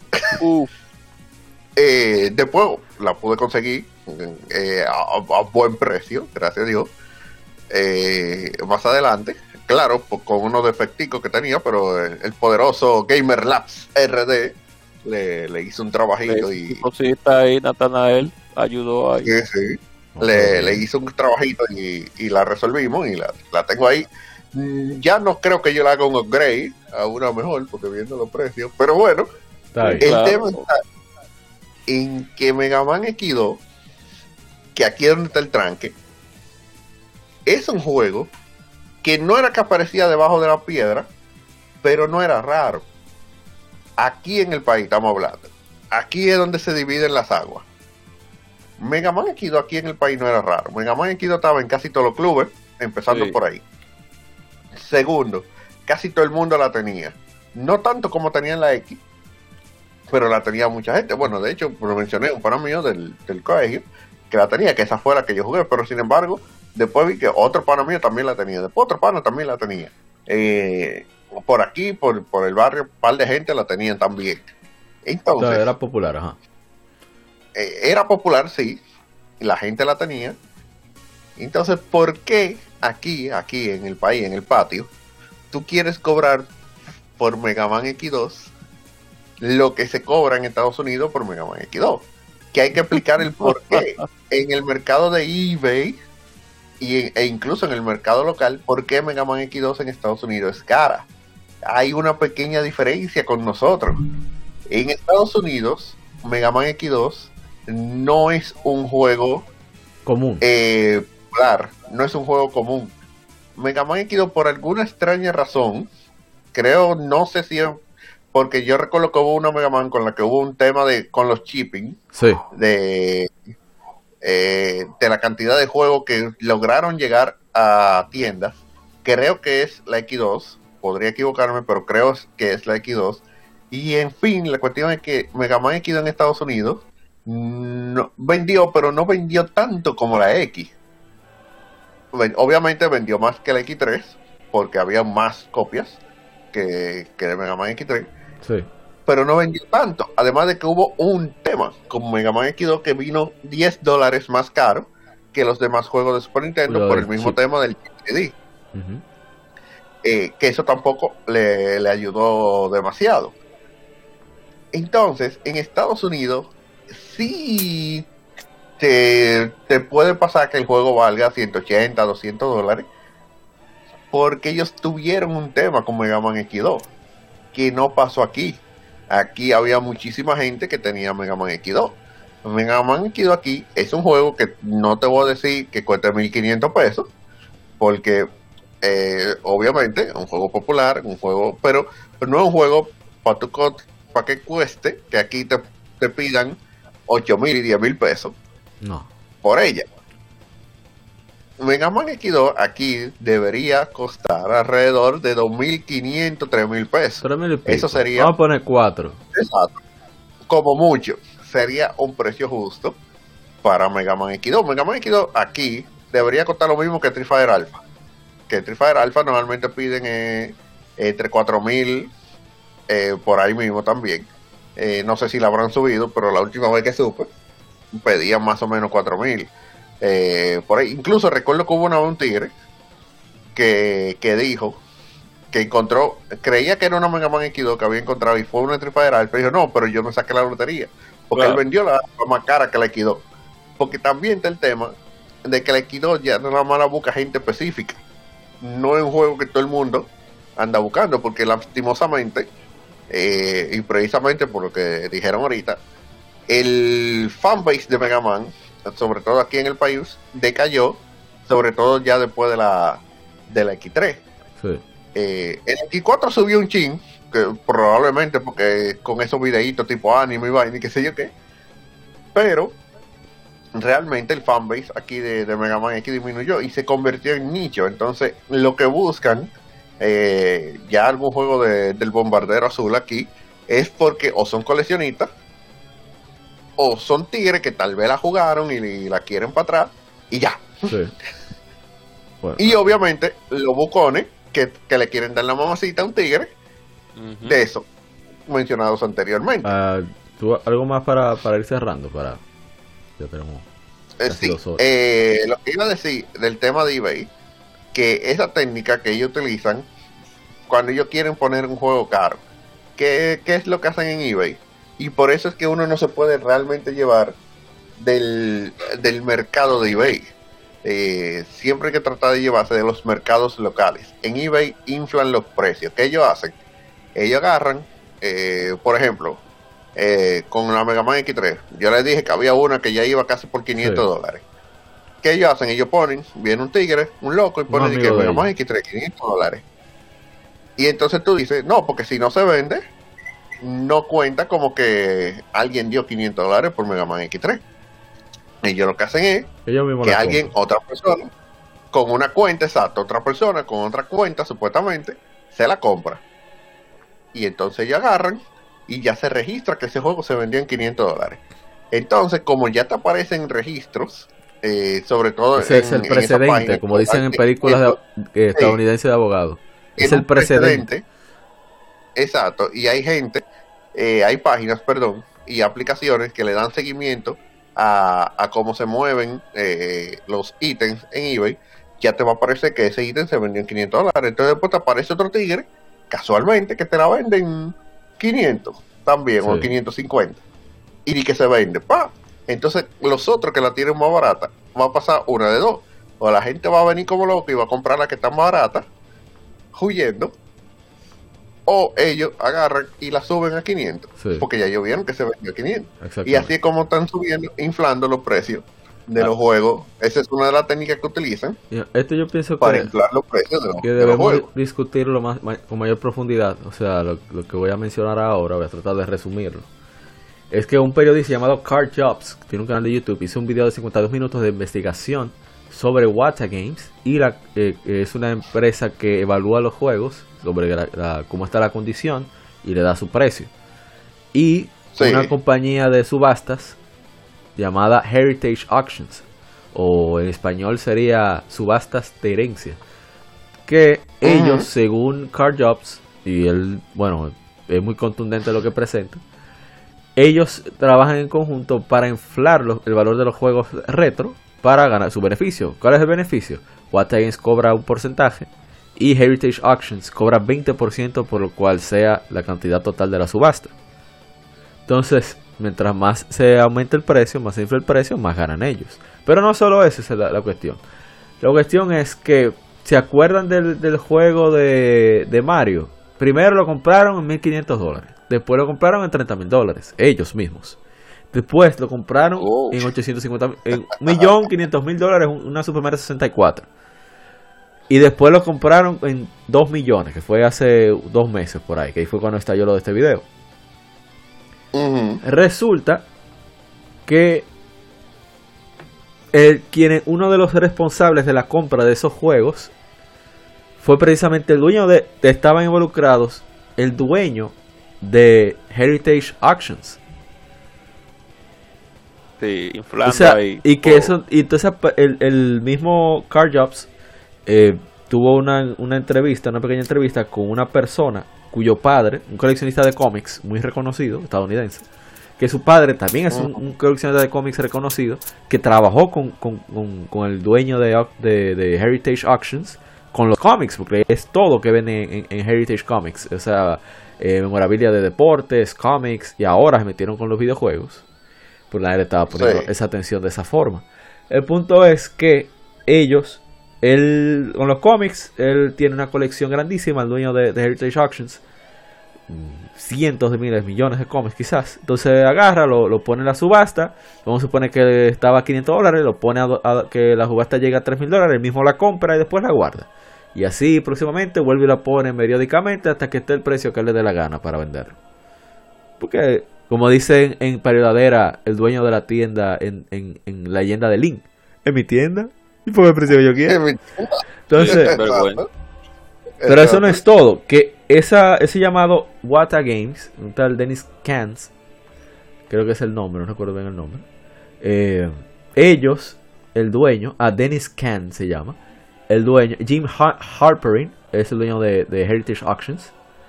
Ellos trabajan en conjunto. Dennis Kans ha aparecido siempre, ta- pa- salió en Pawn Stars, nosotros conocemos como el precio de la historia evaluando juegos, diciendo, no, este juego, el mismo juego de Mario que mencionamos que se vendió en 2 millones de dólares, ese jueguito, ah, sí, ese juego está a 80 mil dólares hace dos años. O sea, en menos de tres años el juego pasó de, de mil y pico de dólares, o vamos a decir 30 mil dólares, a 2 millones de dólares. ¿Y quiénes son los que al final lo compran y lo venden? Ellos mismos, para inflar en general el precio de los juegos, para que utilicen la, la casa de subasta de Heritage Auctions y, y, y que todo suba simplemente por el hecho de obtener mayor ganancia, sin razón.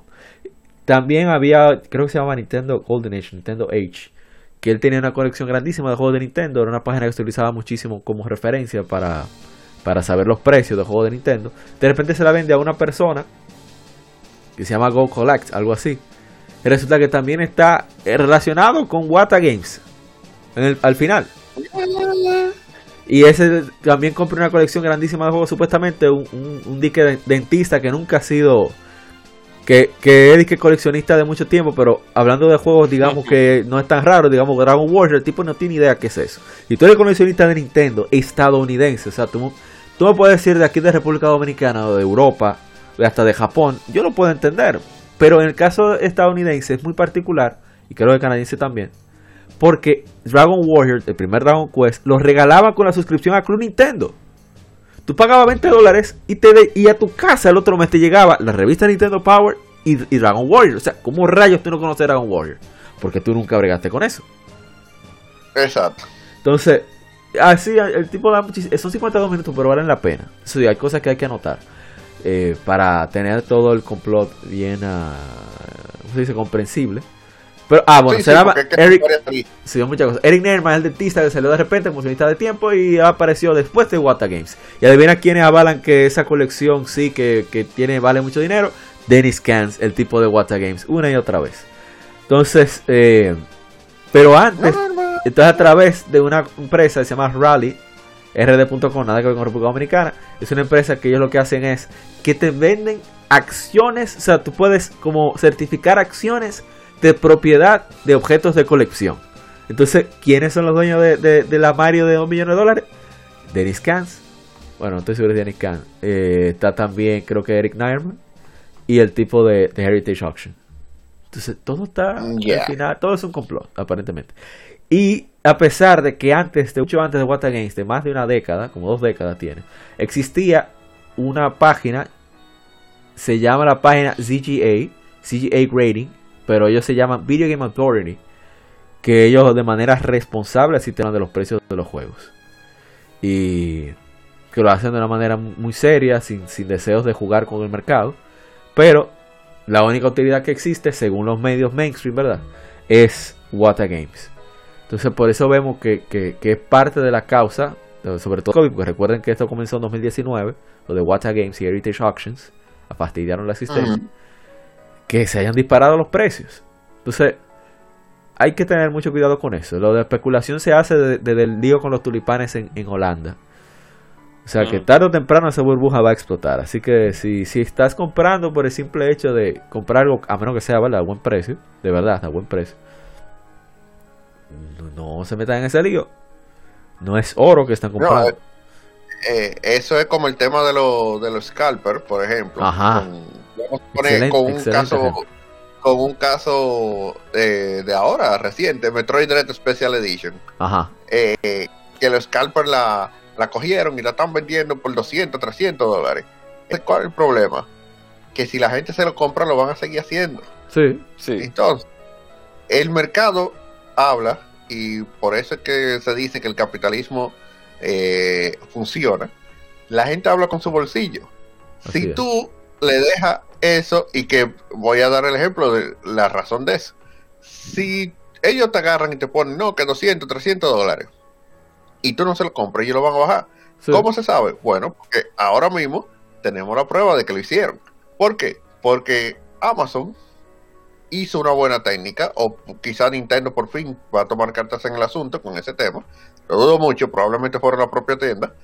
Eh, pero que ellos hicieron? Ellos sacaron y sacan cada cierto tiempo un lote de juegos de, de Metroid Special Edition.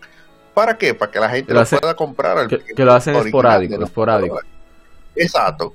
Eh, tú lo consigues en 90 dólares. ¿Qué tuvieron que hacer los scalpers? Y le estoy diciendo porque yo debía haber tomado screenshot para, para tener el anti después. Pero había gente incluso vendiendo la, la Special Edition en 400 dólares. ¿Y en cuánto la están vendiendo ahora? No es que la estén vendiendo muy barata, pero la están vendiendo en 130, en 40 dólares. Tuvieron que bajar los precios Sí. tuvieron que bajarle los precios porque que- que como ya está apareciendo, ¿qué es lo que la gente está haciendo? No se la está comprando, está esperando que Amazon la ponga y ya ahí se la compran a Amazon Claro, como debe o se la compran a, a GameStop cuando la ponen o, o a A- Best Buy cuando A la tiendas Sí. establecidas. No, espérate.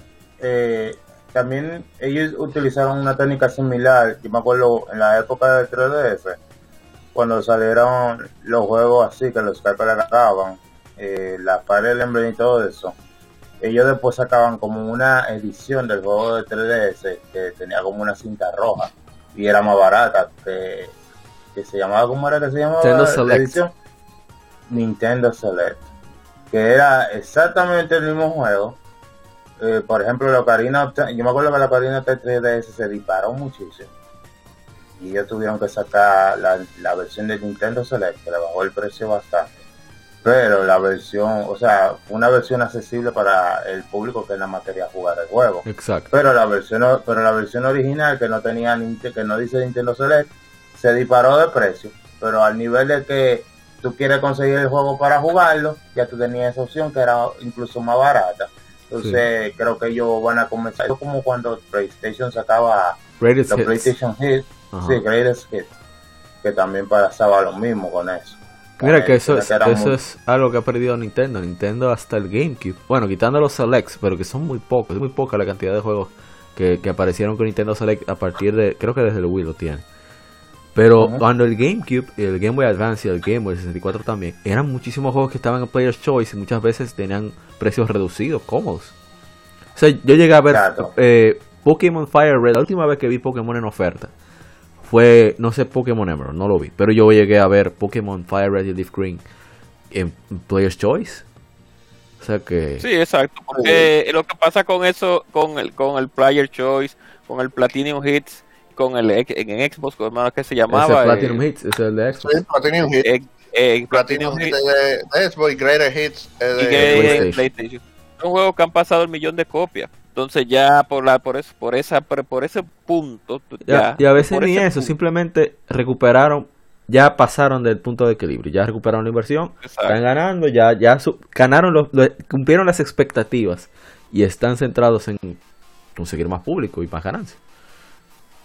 Exacto. Sí. Eh, bueno. Que- quería mencionar algo que una de las desventajas, a veces ventaja porque, pero ya como está la cosa últimamente, Sí, la desventaja de, de vivir en literalmente una isla en base a lo que el tema de los videojuegos es que nosotros no gozamos de quizá esos eventos grandes que se arman, por ejemplo, de Estados Unidos como Too Many Games ajá, donde tú vas y tú compras esos juegos que son esenciales para un coleccionista, incluso el que está comenzando, barato, eh, de- independientemente de la, cole- de la condición. Lo único que tú vas a conseguir caro, caro, son juegos que son min condition, que están en su caja, especialmente de los más viejos, cuando son las cajas esas de cartón, como que son los de 64 y los de Super Nintendo, pero ya juegos, pero ya juegos que tienen, por ejemplo, su sticker bueno o decente, que tú nada más lo quieres para tú tener en tu colección y, hasta para jugarlo. jugarlo. la gente,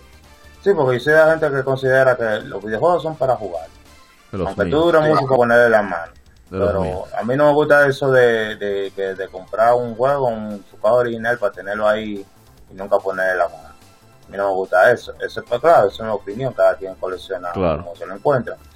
Eso es eh, muy muy bueno tener ese tipo de eventos así. A mí, eso es una de las cosas envidiables, pues ojalá que si se me da una oportunidad yo salir del país y a una de esas de esos eventos y poder, aunque sea mangar el juego que yo sé que aquí me van a quitar un ojo de la cara. Así mismo. Por eso, porque que, imagínate. Eh, no sé si quieren opinar algo para cerrar y despedirse también. Algo más so- sobre este. Yo- este yo- tum- también. Y también voy- diga sus redes. No, no, no, no, sí, yo voy a decir algo brevemente. Que para esta época quizá le bajó el ánimo a muchas personas en base a lo que es el coleccionismo todo eso, pero hay que hablar de una realidad y un problema que se van a enfrentar eh, tarde o temprano cuando uno comienza la colección. Pero si tu objetivo es jugar los videojuegos en su esencia más original, el hardware original, hay muchas ya opciones. Por ejemplo, tú te puedes comprar el Super Nintendo y tú puedes comprarte un cartucho que toma micro SD. Ajá. Tú puedes jugar todos los juegos de Super Nintendo en su hardware original. Lo mismo, lo, lo que yo iba a hacer con el Sega Saturno. Me iba a comprar un Sega Saturno que tuviera el disco duro para jugar juegos de Sega Saturno, porque tú supiste que esos juegos de Sega Saturno están disparados en el cielo. Así mismo. Sí, Entonces- son, son, son, son sabrosos, son sabrosos. Sí, entonces eso no es factible para ya colección, especialmente para una persona que vive en un país del tercer mundo que trata de, de acaparar un poco de los hobbies. Sí. Exacto. Y también por lo de los drinkas y todo eso, o sea que si el objetivo de ustedes es jugar su videojuego en, un en el hardware original, eh, es posible todavía. Y ahí está la facilidad. Ahora, si usted quiere coleccionar un juego, que usted quiere completar una colección muy exagerada de juegos de su infancia, tiene que ser un poco realista y, y desde ahora enfrentarse a la realidad que no va a conseguir lo que quiera, entonces que quiere o que es. si va a durar mucho y aprovechar siempre la oportunidad, siempre tener una honra ahí porque siempre aparece algo. Mira, el otro día Andrés me mandó un Super Nintendo, que creo que estaba como en 3 mil pesos o algo así. Y el tipo, y un tipo lo compró y lo que hizo que el tipo que lo compró fue que separó los juegos. Vendió unos juegos ahí como en dos mil pesos y la consola aparte en otro precio. Porque ya tú puedes saber que ya tenemos que no solamente enfrentarnos a los a los otros coleccionistas, tenemos que enfrentarnos a los tiguerones, a la Sí. gente que lo hace nada más por negocio. Sí. O sea que está, está difícil la cosa en base a eso. Así mismo. Pero nada, valor, valor, si, si el objetivo es coleccionar, a- agárrese las reediciones, agárrese de, de la collection, de todo eso, que todo eso es válido. Claro. No, y sobre todo Claro, que tú le estás. Quieras o no, si lo compras, por ejemplo, Castlevania Advanced Collection que sale ahora, tú estás aportándole a la compañía, te guste o no, pero es forma también de decirle a la compañía indirectamente: mira, esto sí te lo compro. Ah, desgraciado. Claro que sí, lo de Konami y lo de esa collection, eso fue lo mejor. No, Eh, eh, no sé si hay una salida física de eso, ojalá que sí. Puede Ojalá ser, como- saliera- Con Sí. Limited Run o, o Strictly Limited, puede ser. Sí, porque eh, así está medio, pero me gustaría que tuviera una una salida. Digo, a la última collection que ellos le hicieron, que, te, que incluía Rondo Blood, ellos no le hicieron salida No, física verdad. tampoco. Porque no son, no es Cap, no es Konami que lo hace, lo hace esas dos empresas, Limited Run o Strictly Limited. Son lo que- Sí, yo creo que, la, que a la Rondo me parece a, que a la sí. Collection sí se la hicieron, no hace mucho. Ah, ah, la última collection que ellos hicieron, que tenía Rondo Blood, creo que Symphony of the Night y... No, y- esa no sé, pero yo sí sí vi que se le hicieron al Castlevania Collection normal, el que trae la de Nintendo, etcétera, etcétera, etcétera. La de Super Nintendo. Ah, sí, la, de- Ah, la esa que traía la, tres- la, la de Nintendo Ajá. y la 4. Eh, tus sí. redes, Ronald, sí, como bien en mí. Ah, bueno, no, en mis redes soy así, Spinal con X, XP y latina NL. Me pueden encontrar en YouTube, me pueden encontrar en Twitter, me pueden encontrar en Instagram bajo ese mismo nombre. Si no me encuentran con Spinal, me encuentran con Spinal Gaming. Pero el canal de YouTube es Spinal. Sí, está en la descripción de, este podcast, así que pueden buscarlo ahí, Spinal. Spinel se escribe. Y por supuesto, eh, Najar Sama. Eso es, que de, de su opinión de cierre y las redes y despidos. No, eh, precisamente secundando ahí al compañero Spinel. Eh, es así, lamentablemente, eh, esto se ha vuelto una guerra encarnizada, no solamente, eh, como dice él, entre con otros coleccionistas, sino con los revendedores. Eh, lamentablemente no se puede vivir sin ellos, porque ellos, al final del día, ellos son los que escudriñan y encuentran eh, joyitas en sitios donde quizá uno no se vaya a meter Sí. y, y, y la sacan al, al mercado para alguien que realmente las, la pueda eh, tratar bien. El problema es que a veces como que se pasan de contento, eh, sobre todo con temas de, eh, de condición y eso. Pero de vez en cuando si uno encuentra una buena oferta, uno puede aprovecharla y como dicen, darle para allá. Eh, yo lo que recomiendo realmente que eh, estén atentos a, la, a las diferentes redes de ventas que hay, si pueden entrar en algún que otro grupo de, eh, de ventas también y estar tener su dinerito ahí a cuarta para que pueda conseguir lo que usted quiera. Y lo que no puede encontrarlo aquí eh, siempre está la vieja confiable eh, eBay.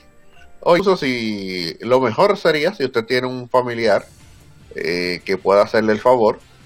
Usted puede buscar en el marketplace usted lo puede configurar para que le salga allá en Estados Unidos por ejemplo. Y puede buscar en el mercado local eh, que siempre van a aparecer incluso precios más baratos O sea, precio Mucho más barato. local de Estados Unidos. o sea. Exacto, De la mucho más barato. familiar. Exacto, mucho más barato de lo que podría salir en, en eBay o en alguna tienda, porque hay tiendas que ya están cogiendo el, el, el wave de, de eBay y están vendiendo los juegos igual de caros en, en tienda local. Entonces, eh, esas son cosas, son tips que, que le podremos dar eh, en el tema de que del coleccionismo. Mi, mi tip sería que si eh, primero trata de coleccionar lo que realmente te guste. Eh, no te lleve de que no, tú tienes que tener todos los juegos de Super O, los juegos más los juegos más raros, sí o sí. o los juegos más raros de no, no, no te lleve de eso. Mira, entre los juegos más raros puede haber disparate que los hay. Que, que sinceramente, yo también soy lo que dicen, si tú tienes algo es para tú jugarlos, no es para tú tenerlo ahí en, en una en, eh, una repisa. De que no, ese para tú de vez en cuando ponerte a jugarlo y, pasarlo y eso, y te- te va a tener que gustar. Entonces, hay muchos juegos que son raros, que simplemente hay coleccionistas que, que los compran porque son raros y son caros, no hay otra razón. Pero son juegos malos, que de hecho por eso son caros, porque son juegos malos que no vendieron mucho, eh, nadie los quería y obviamente eh, han subido de precio. Trata de coleccionar lo que a ti te gusta. Ahora, si dentro de lo que a ti te gusta, que muy probablemente va a ser así, hay juegos que entran dentro de esa categoría, De- Fire de 3 y juegos 4. raros. Digo 4, tengo las 3 gracias a Ryuxu Sound. Si, si aparecen, qué sé yo, una Mega Man X3, una Mega Man X2, por decir algo. Suicoden 2. Oh, Continúa, una- continúa. una Chrono Trigger, Eh, la una. Mario RPG, Eso no la tengo. eh, una Super Metroid. Menos. Eh. Si, si, si tú vas a coleccionar los juegos de hack, ríndete. Ríndete Bueno. ahí mismo. Ay, Dios mío, sí. no, no, no, no. Ey, yo tengo la Oye. 1. Yo tengo la Ay. 1, no quiero No, la- de la la- segunda. La radera 3. Sí, sí, sí, no, pero que sí, pero eh, eh, es más, mira, Ya, tú me vas a tirar vaina, consigue Suicoden 2, León. Y yo hubiera sabido eso. Compro toda esa hack ahí que la tenían a, a peso antes. ya lo saben. A La peso hack saben. 3 está entre los 10 juegos más caros Ay Dios. Sí. De PlayStation 2. Parece que salió la colección hack. para poder jugarlo. No, dije, yo le tiro, compren su Coden 2, compren su Coden 2, den, den sus 400 dólares por su Coden 2. Entonces, No. Tengo digital y a mí me valió como 5 dólares. Yo no lloro por eso. Yo ya, ya la tengo ahí en el beat. Me dio menos. yo dos. tengo en PlayStation No. 1 original, me la regalaron, así que Ruede, Ah. ruede, Poppy. cuando, cuando necesite dinero, cuando tú necesites dinero, dices, ay, dame vender esta Suicoden ya para salir de ella. que soy- Yo una Yo tarjeta gráfica nueva. vendo Breath of Fire 4, pero bueno, ya. la cosa es, Diablo, así no. Eh, Ya. trate, trate de, de comprar adelante lo más caro. ¿Por qué? Porque se va a poner más caro. Eso es Entonces, si tú sales de lo más caro adelante, tú vas a sentir como que ah, me quité un peso de encima. Y ya tú puedes buscar tranquilo lo otro. Y como siempre, no dejes un juego porque tú lo veas muy barato. De que no, lo voy a dejar para después. No, después de tú comprar lo más caro, compra eso. Compra lo más barato. ¿Por qué? Porque los más baratos se van a meter de buena primera, y siempre va a pasar así. De buena primera se van a meter, le van a subir 30, 40 dólares. Hay un ejemplo, Spider se va aquí ya por el ejemplo que voy a dar, pero es que fue algo verídico. Eh, yo siempre estaba viendo los precios. eh, bueno, en este caso ah, hay que agregar otra. De Symphony of Night y de Sonic Adventure 2. Y cuando yo estaba viendo los precios de ambos, andaban por los 40, 50 dólares. Y yo dejándolo. No, no, yo lo voy a comprar después, voy a comprar esto primero. voy a- lo voy a dejar, lo voy a Cuando yo vine a darme cuenta, ya andaban por los ciento y pico de dólares. De buena primera, subieron a ciento y pico de dólares. Entonces, por eso, mi recomendación es que si usted tiene para comprarlos baratos, si lo puede comprar de una vez, hágalo. No lo piense dos veces. Cómprelo. Porque al final del día usted lo va a comprar. Entonces es mejor comprarlo barato que después, por tú te estás esperando, le pase como a mí y tenga que pagar el doble de como es. usted lo vio. Pero hay un pana con Castlevania, la de 64, que es más rara que la Symphony en dos mil pesos. En dos mil pesos, qué, qué vagabundería. ¿Y quién quiere Ey, ese yo, vi, yo, vi, yo vi mi yo vi mi Ogre Battle ahí en 162 dólares. Voy a esperar Ey. 5 años más para ver. Por ahí, ay, ay, ay. Eh, acuérdense las redes, las Alzama. Ah, bueno, Retroact. sí, pueden seguirnos eh, precisamente en Retroata Entertainment. Eh, y que tal vez por eso es un poquito más eh, del tema. Te- tenemos la parte retro ahí. Obviamente no solamente en videojuegos, sino también en, en cómics y en cultura pop en general. Tenemos a, el mes de noviembre con nuestro especial de Halloween. Sí. Por lo que estaremos subiendo toda clase de, de publicaciones eh, que tienen que ver con el tema. De todas Y- las todas las Jason que comienzan con dos tigres dando dando candela siempre, que yo no todas las- casi todas las Jason siempre son dos, dos estudiantes ahí intimando. Puedes Ahora que tú, ahora que tú mencionas, ahora que tú mencionas Jason, yo estaba leyendo cómic ahí, eh, un fan cómic que estaban chipeando a Jason con Carrie. Ay, Dios. Pero ya, ya, qué abusado. Continúe, continúe con la Entonces, Retroact eh, en Instagram, ¿verdad? Eh, sí, exacto. Pueden encontrar tanto en Facebook como en Instagram como en YouTube, eh, en Spotify, en Apple Podcast y en un reguero de... Todas las plataformas de podcast. Hay una nueva que se llama Good Pods. Tienen que chequear si no Ah, están ahí. Muy bueno. Sí, tenemos que, que revisar eso ahí. Incluso tenemos un grupo de, de WhatsApp también que y, y de Discord también, pero por ahí en todo eso pueden encontrarnos ahí y, y acompañarnos y cualquier cosa. eh, si quieren hatear de, de Nintendo son bienvenidos, claro siempre. Ay, Dios mío. También. Pues yo, ah, pues yo para allá de cabeza. Mira, por Ah, cierto, acabo de, de encontrar, yo sé que es un typo, pero lo puse ahí en el grupo de Telegram. Eh, alguien puso un 64 ahí que vale un millón de pesos. Ya, ya, ya. Ah, no, pero yo voy a vender el mío en, en un millón también. Ok, vamos No, a no, venderlo mira. todos ahora. Yo, yo lo voy a dar barato. Yo tengo uno custom de Zelda, hecho por Sí. Gamer Labs RD. eh, lo voy a dar en 500 mil entonces para que Sí, Claro. exacto, para, Vaya, ayudar. Sí, para Sí, ayudar. claro. Claro, claro. Y bueno, gente cobra. Su turno. Bien, bien, rápidamente. El mercado de coleccionismo, como dicen, como han dicho nuestro querido amigo, compañero Lajar y nuestro querido compañero Spinal, que se oye, para decirlo con la voz de Killer Instinct.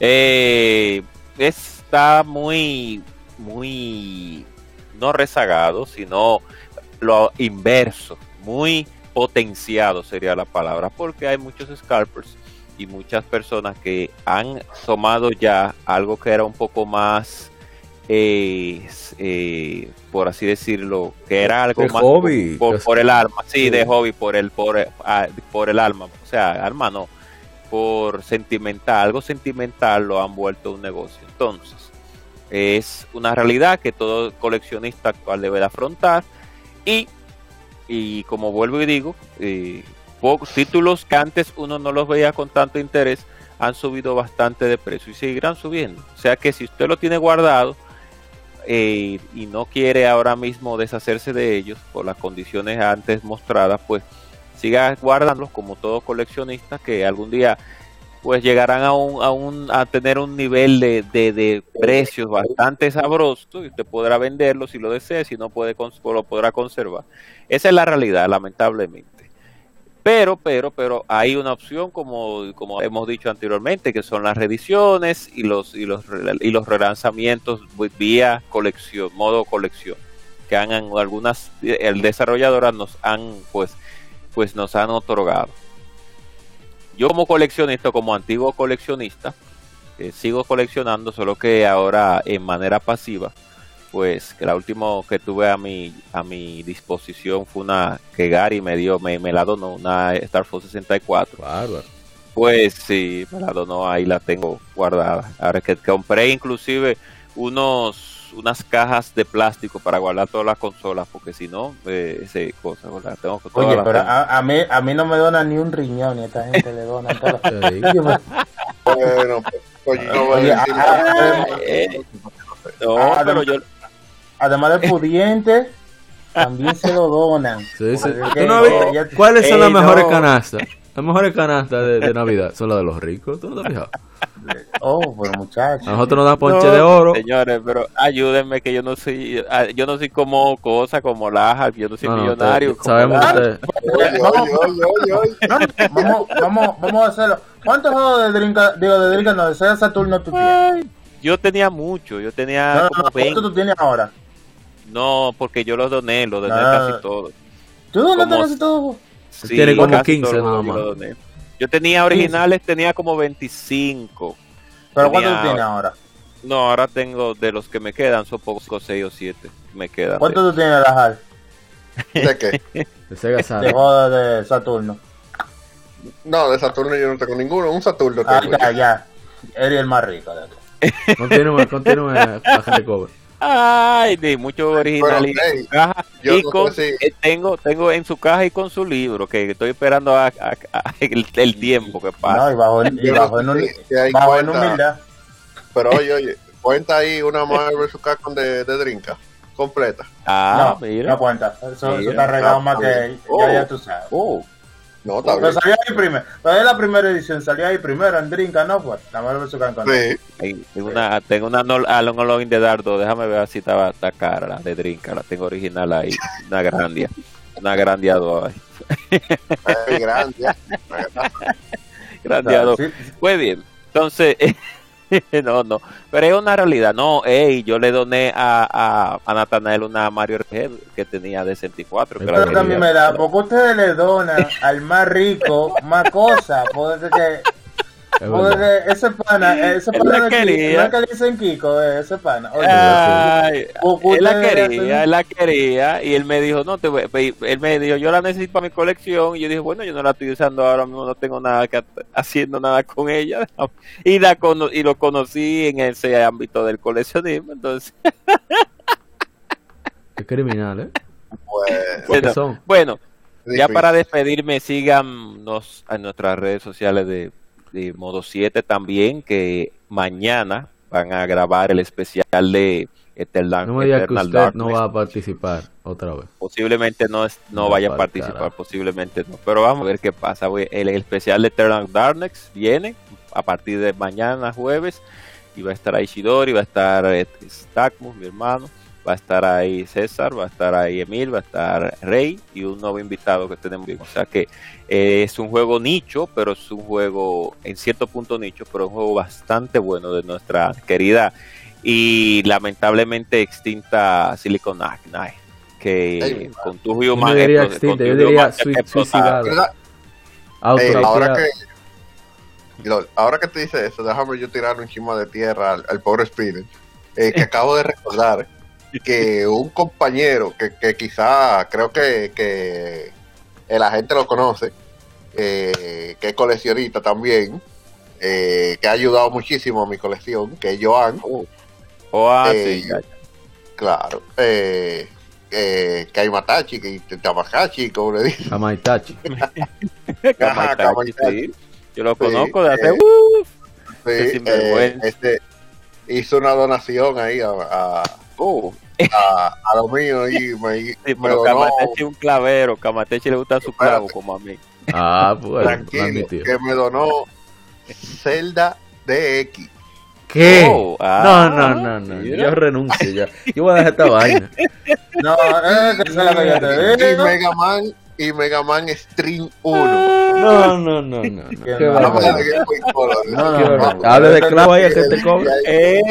Es que en el círculo del anillo, es que la comunidad se dona, la comunidad del anillo se dona entre ellos, entonces. Ronald no pertenece, Ronald ven, va a tener que pertenecer a la comunidad del Hay, hay que entrar Ronald a la comunidad para que le llegue la. Se- será oye oye yo for- oye yo forzando haciendo una coleccioncita y estos tigres se, se pasan los huevos Tú Tengo estás- como dos oye. o, o un bendito Super Nintendo y todavía Ex- Expinal. Uno, está, uno es como Krillin con Goku y Vegeta. eh. Así que no se trata. Ay, tío. oye pero mi hermano Bueno. sí, no, no se puede con esta gente No, no, no. Te digo. Ay, bueno, Krillin es, es narrador prácticamente. Eso es uno. estamos en las redes sociales, modo 7 podcast, en, en ahora con el nuevo podcast que dijo, la nueva plataforma de podcast que dijo Mauri hace un momentito, estamos Sí, en Instagram, estamos en Twitter, estamos en Facebook, así que pásense por allá que viene, que, que seguimos haciendo, segui- siguen Eso haciendo. de, los- de los pues, guiños fue bastante trabajo. interesante. El Sí, último. sí, eso última fue libre. que Rey, sí, Rey tiene, le voy a dar también una payola, Rey tiene una en venta un libro eh, sobre finales de Nintendo, que está excelente, fue una excelente obra que él hizo durante mucho tiempo, y próximamente le estaremos dando el link para que vean el, el, el producto, muy bueno, Rey. Esteban, de la antigua Homaru, Pueden seguirlo en, antigua Homaru. Ah, pues Jamar, yo, yo pasé por ahí buscando Sí. foros de, de juegos dominicanos. Lástima que no existen los foros. Digo, de jugadores, perdón. Sí. Eh, Por ahí todavía queda un post mío que se llama Original Games, que mucha gente lo vio en su tiempo, que eran hablando de juegos En la originales. época de gloria de, de- Sí. la gente cobre. Rey BGM entonces- en redes sociales.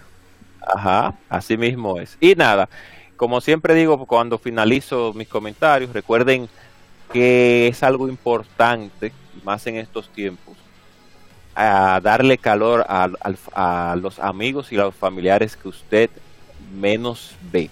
O sea, si usted tiene una persona o un amigo o un familiar que no, tiene mucho tiempo que no habla con él, mándele un saludito, que eso no tiene, no, no le va a pesar. Y que si tiene la oportunidad de hacer un acto de caridad a una persona que usted vea que está necesitada, pues que lo haga de una manera sin que juego nada a Exacto. A Ronald, a Ronald, para donarle su par de el juego a mí Tú ves, ya, ya por eso Andrés yo no le voy a devolver su proyección Sí, oh, Oh, Ey, oye, así no. oye, así oye. no. y no nada, sabe la gente sí, que tuvo que, que sacar del medio a Andrés para conseguir ese juego. Ya lo sabe, ya lo sabe. Una proyección es difícil.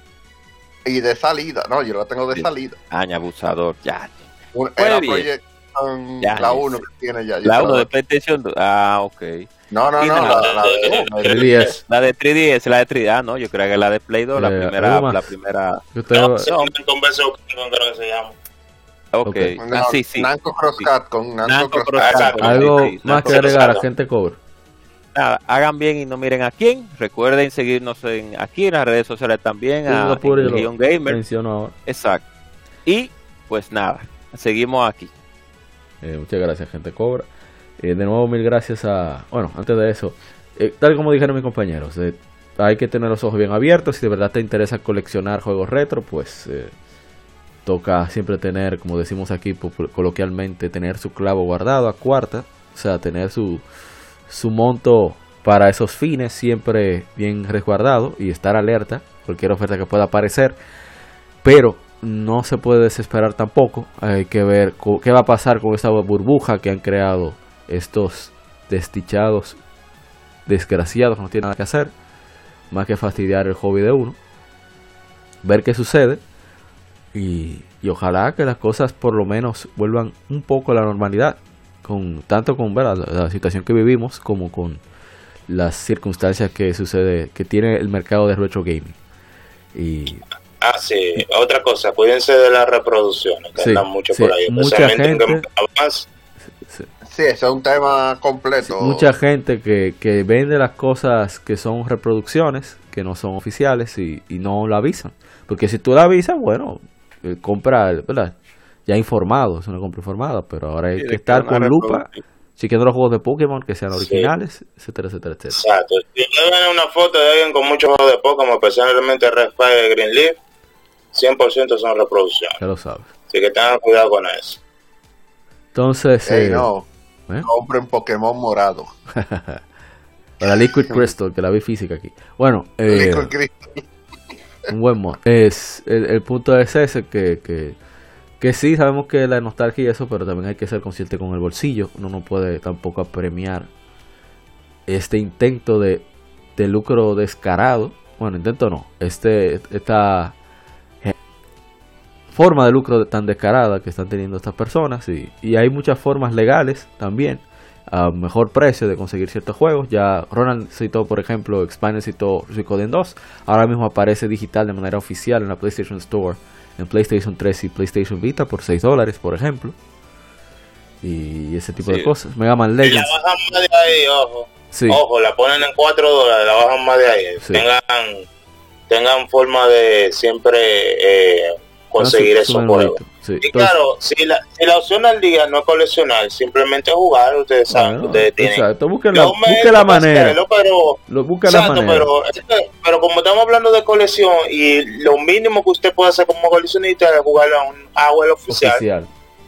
exacto, o original, entonces ustedes lo pueden eh, conseguir esos juegos a través de dicho medio de la PlayStation Store, teniendo, claro, considerando un PlayStation 3, un PlayStation TV o un PlayStation o un Vita, o, y creo que el PSP Sí, tú lo puedes es descargar tu. PC.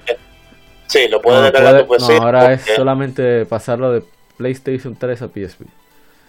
Ah, está bien. Entonces, Sea. PlayStation 3 PSP, sí, exacto. Sí. Así lo pueden hacer de forma oficial y pueden apoyar a esas personas, como dijo Amori ahorita, decirle, hey, a mí me interesan estos juegos y siempre van a estar ahí, como pasó cuando querían cerrar la tienda.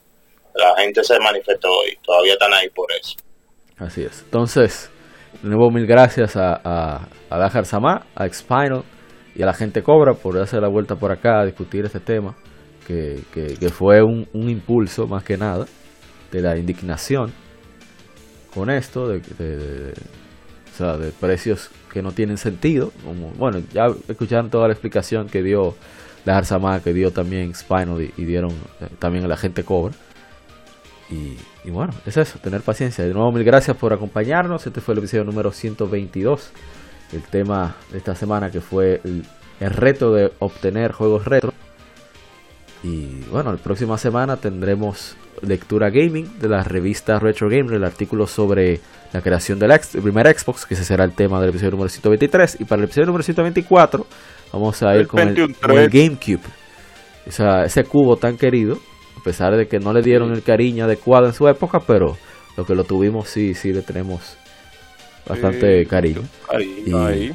Y recuerden que estamos en todas las plataformas de podcast. Eh, pueden escucharnos en podnation.com. Pueden encontrarnos, encontrarnos en Good Pods, en Apple Podcasts, en Spotify. Spotify ahora tiene su campanita. Si nos sigues, puedes darle a la campana y te avisa cuando esté disponible cualquier episodio. También estamos en Google Podcasts y, en fin, en todas las plataformas de podcast, en iBooks también. Estamos ahí, también en YouTube. Pueden dejarnos sus comentarios para así tener una pequeña interacción y, y más y mejor, como se diría? retroalimentación de tu opinión re- respecto al podcast o el tema. Así que de nuevo, mil gracias. Soy Apa, como siempre, un privilegio. Nos puedes seguir en las redes sociales. Regimera RD, en Facebook, Twitter, Instagram, en, en Tumblr también. Y, pueden seguirme también en, en Twitter y en, en Instagram como Apa, rayita abajo, guion abajo, underscore Zaroso. Sí, así mismo, de Azaroso. Eh, ahí comparto algunas anécdotas de juegos que, aún conservo en físico. Y ahí podemos seguir la discusión sobre Game Así que de nuevo, mil gracias. Somos Legión, somos Gamer Legión, Gamer Podcast y Gaming nos. Nos vemos hasta la próxima. Recuerden cuidarse mucho y que siga el vicio. Bye bye. Somos Legión, somos Gamer gamers. Legión Gamer Podcast, el gaming nos une. Un podcast diferente para gamers únicos, noticias interesantes, historia del gaming y mucho más para mantenerte al tanto del actual como del pasado. Porque todos jugamos, el gaming nos une.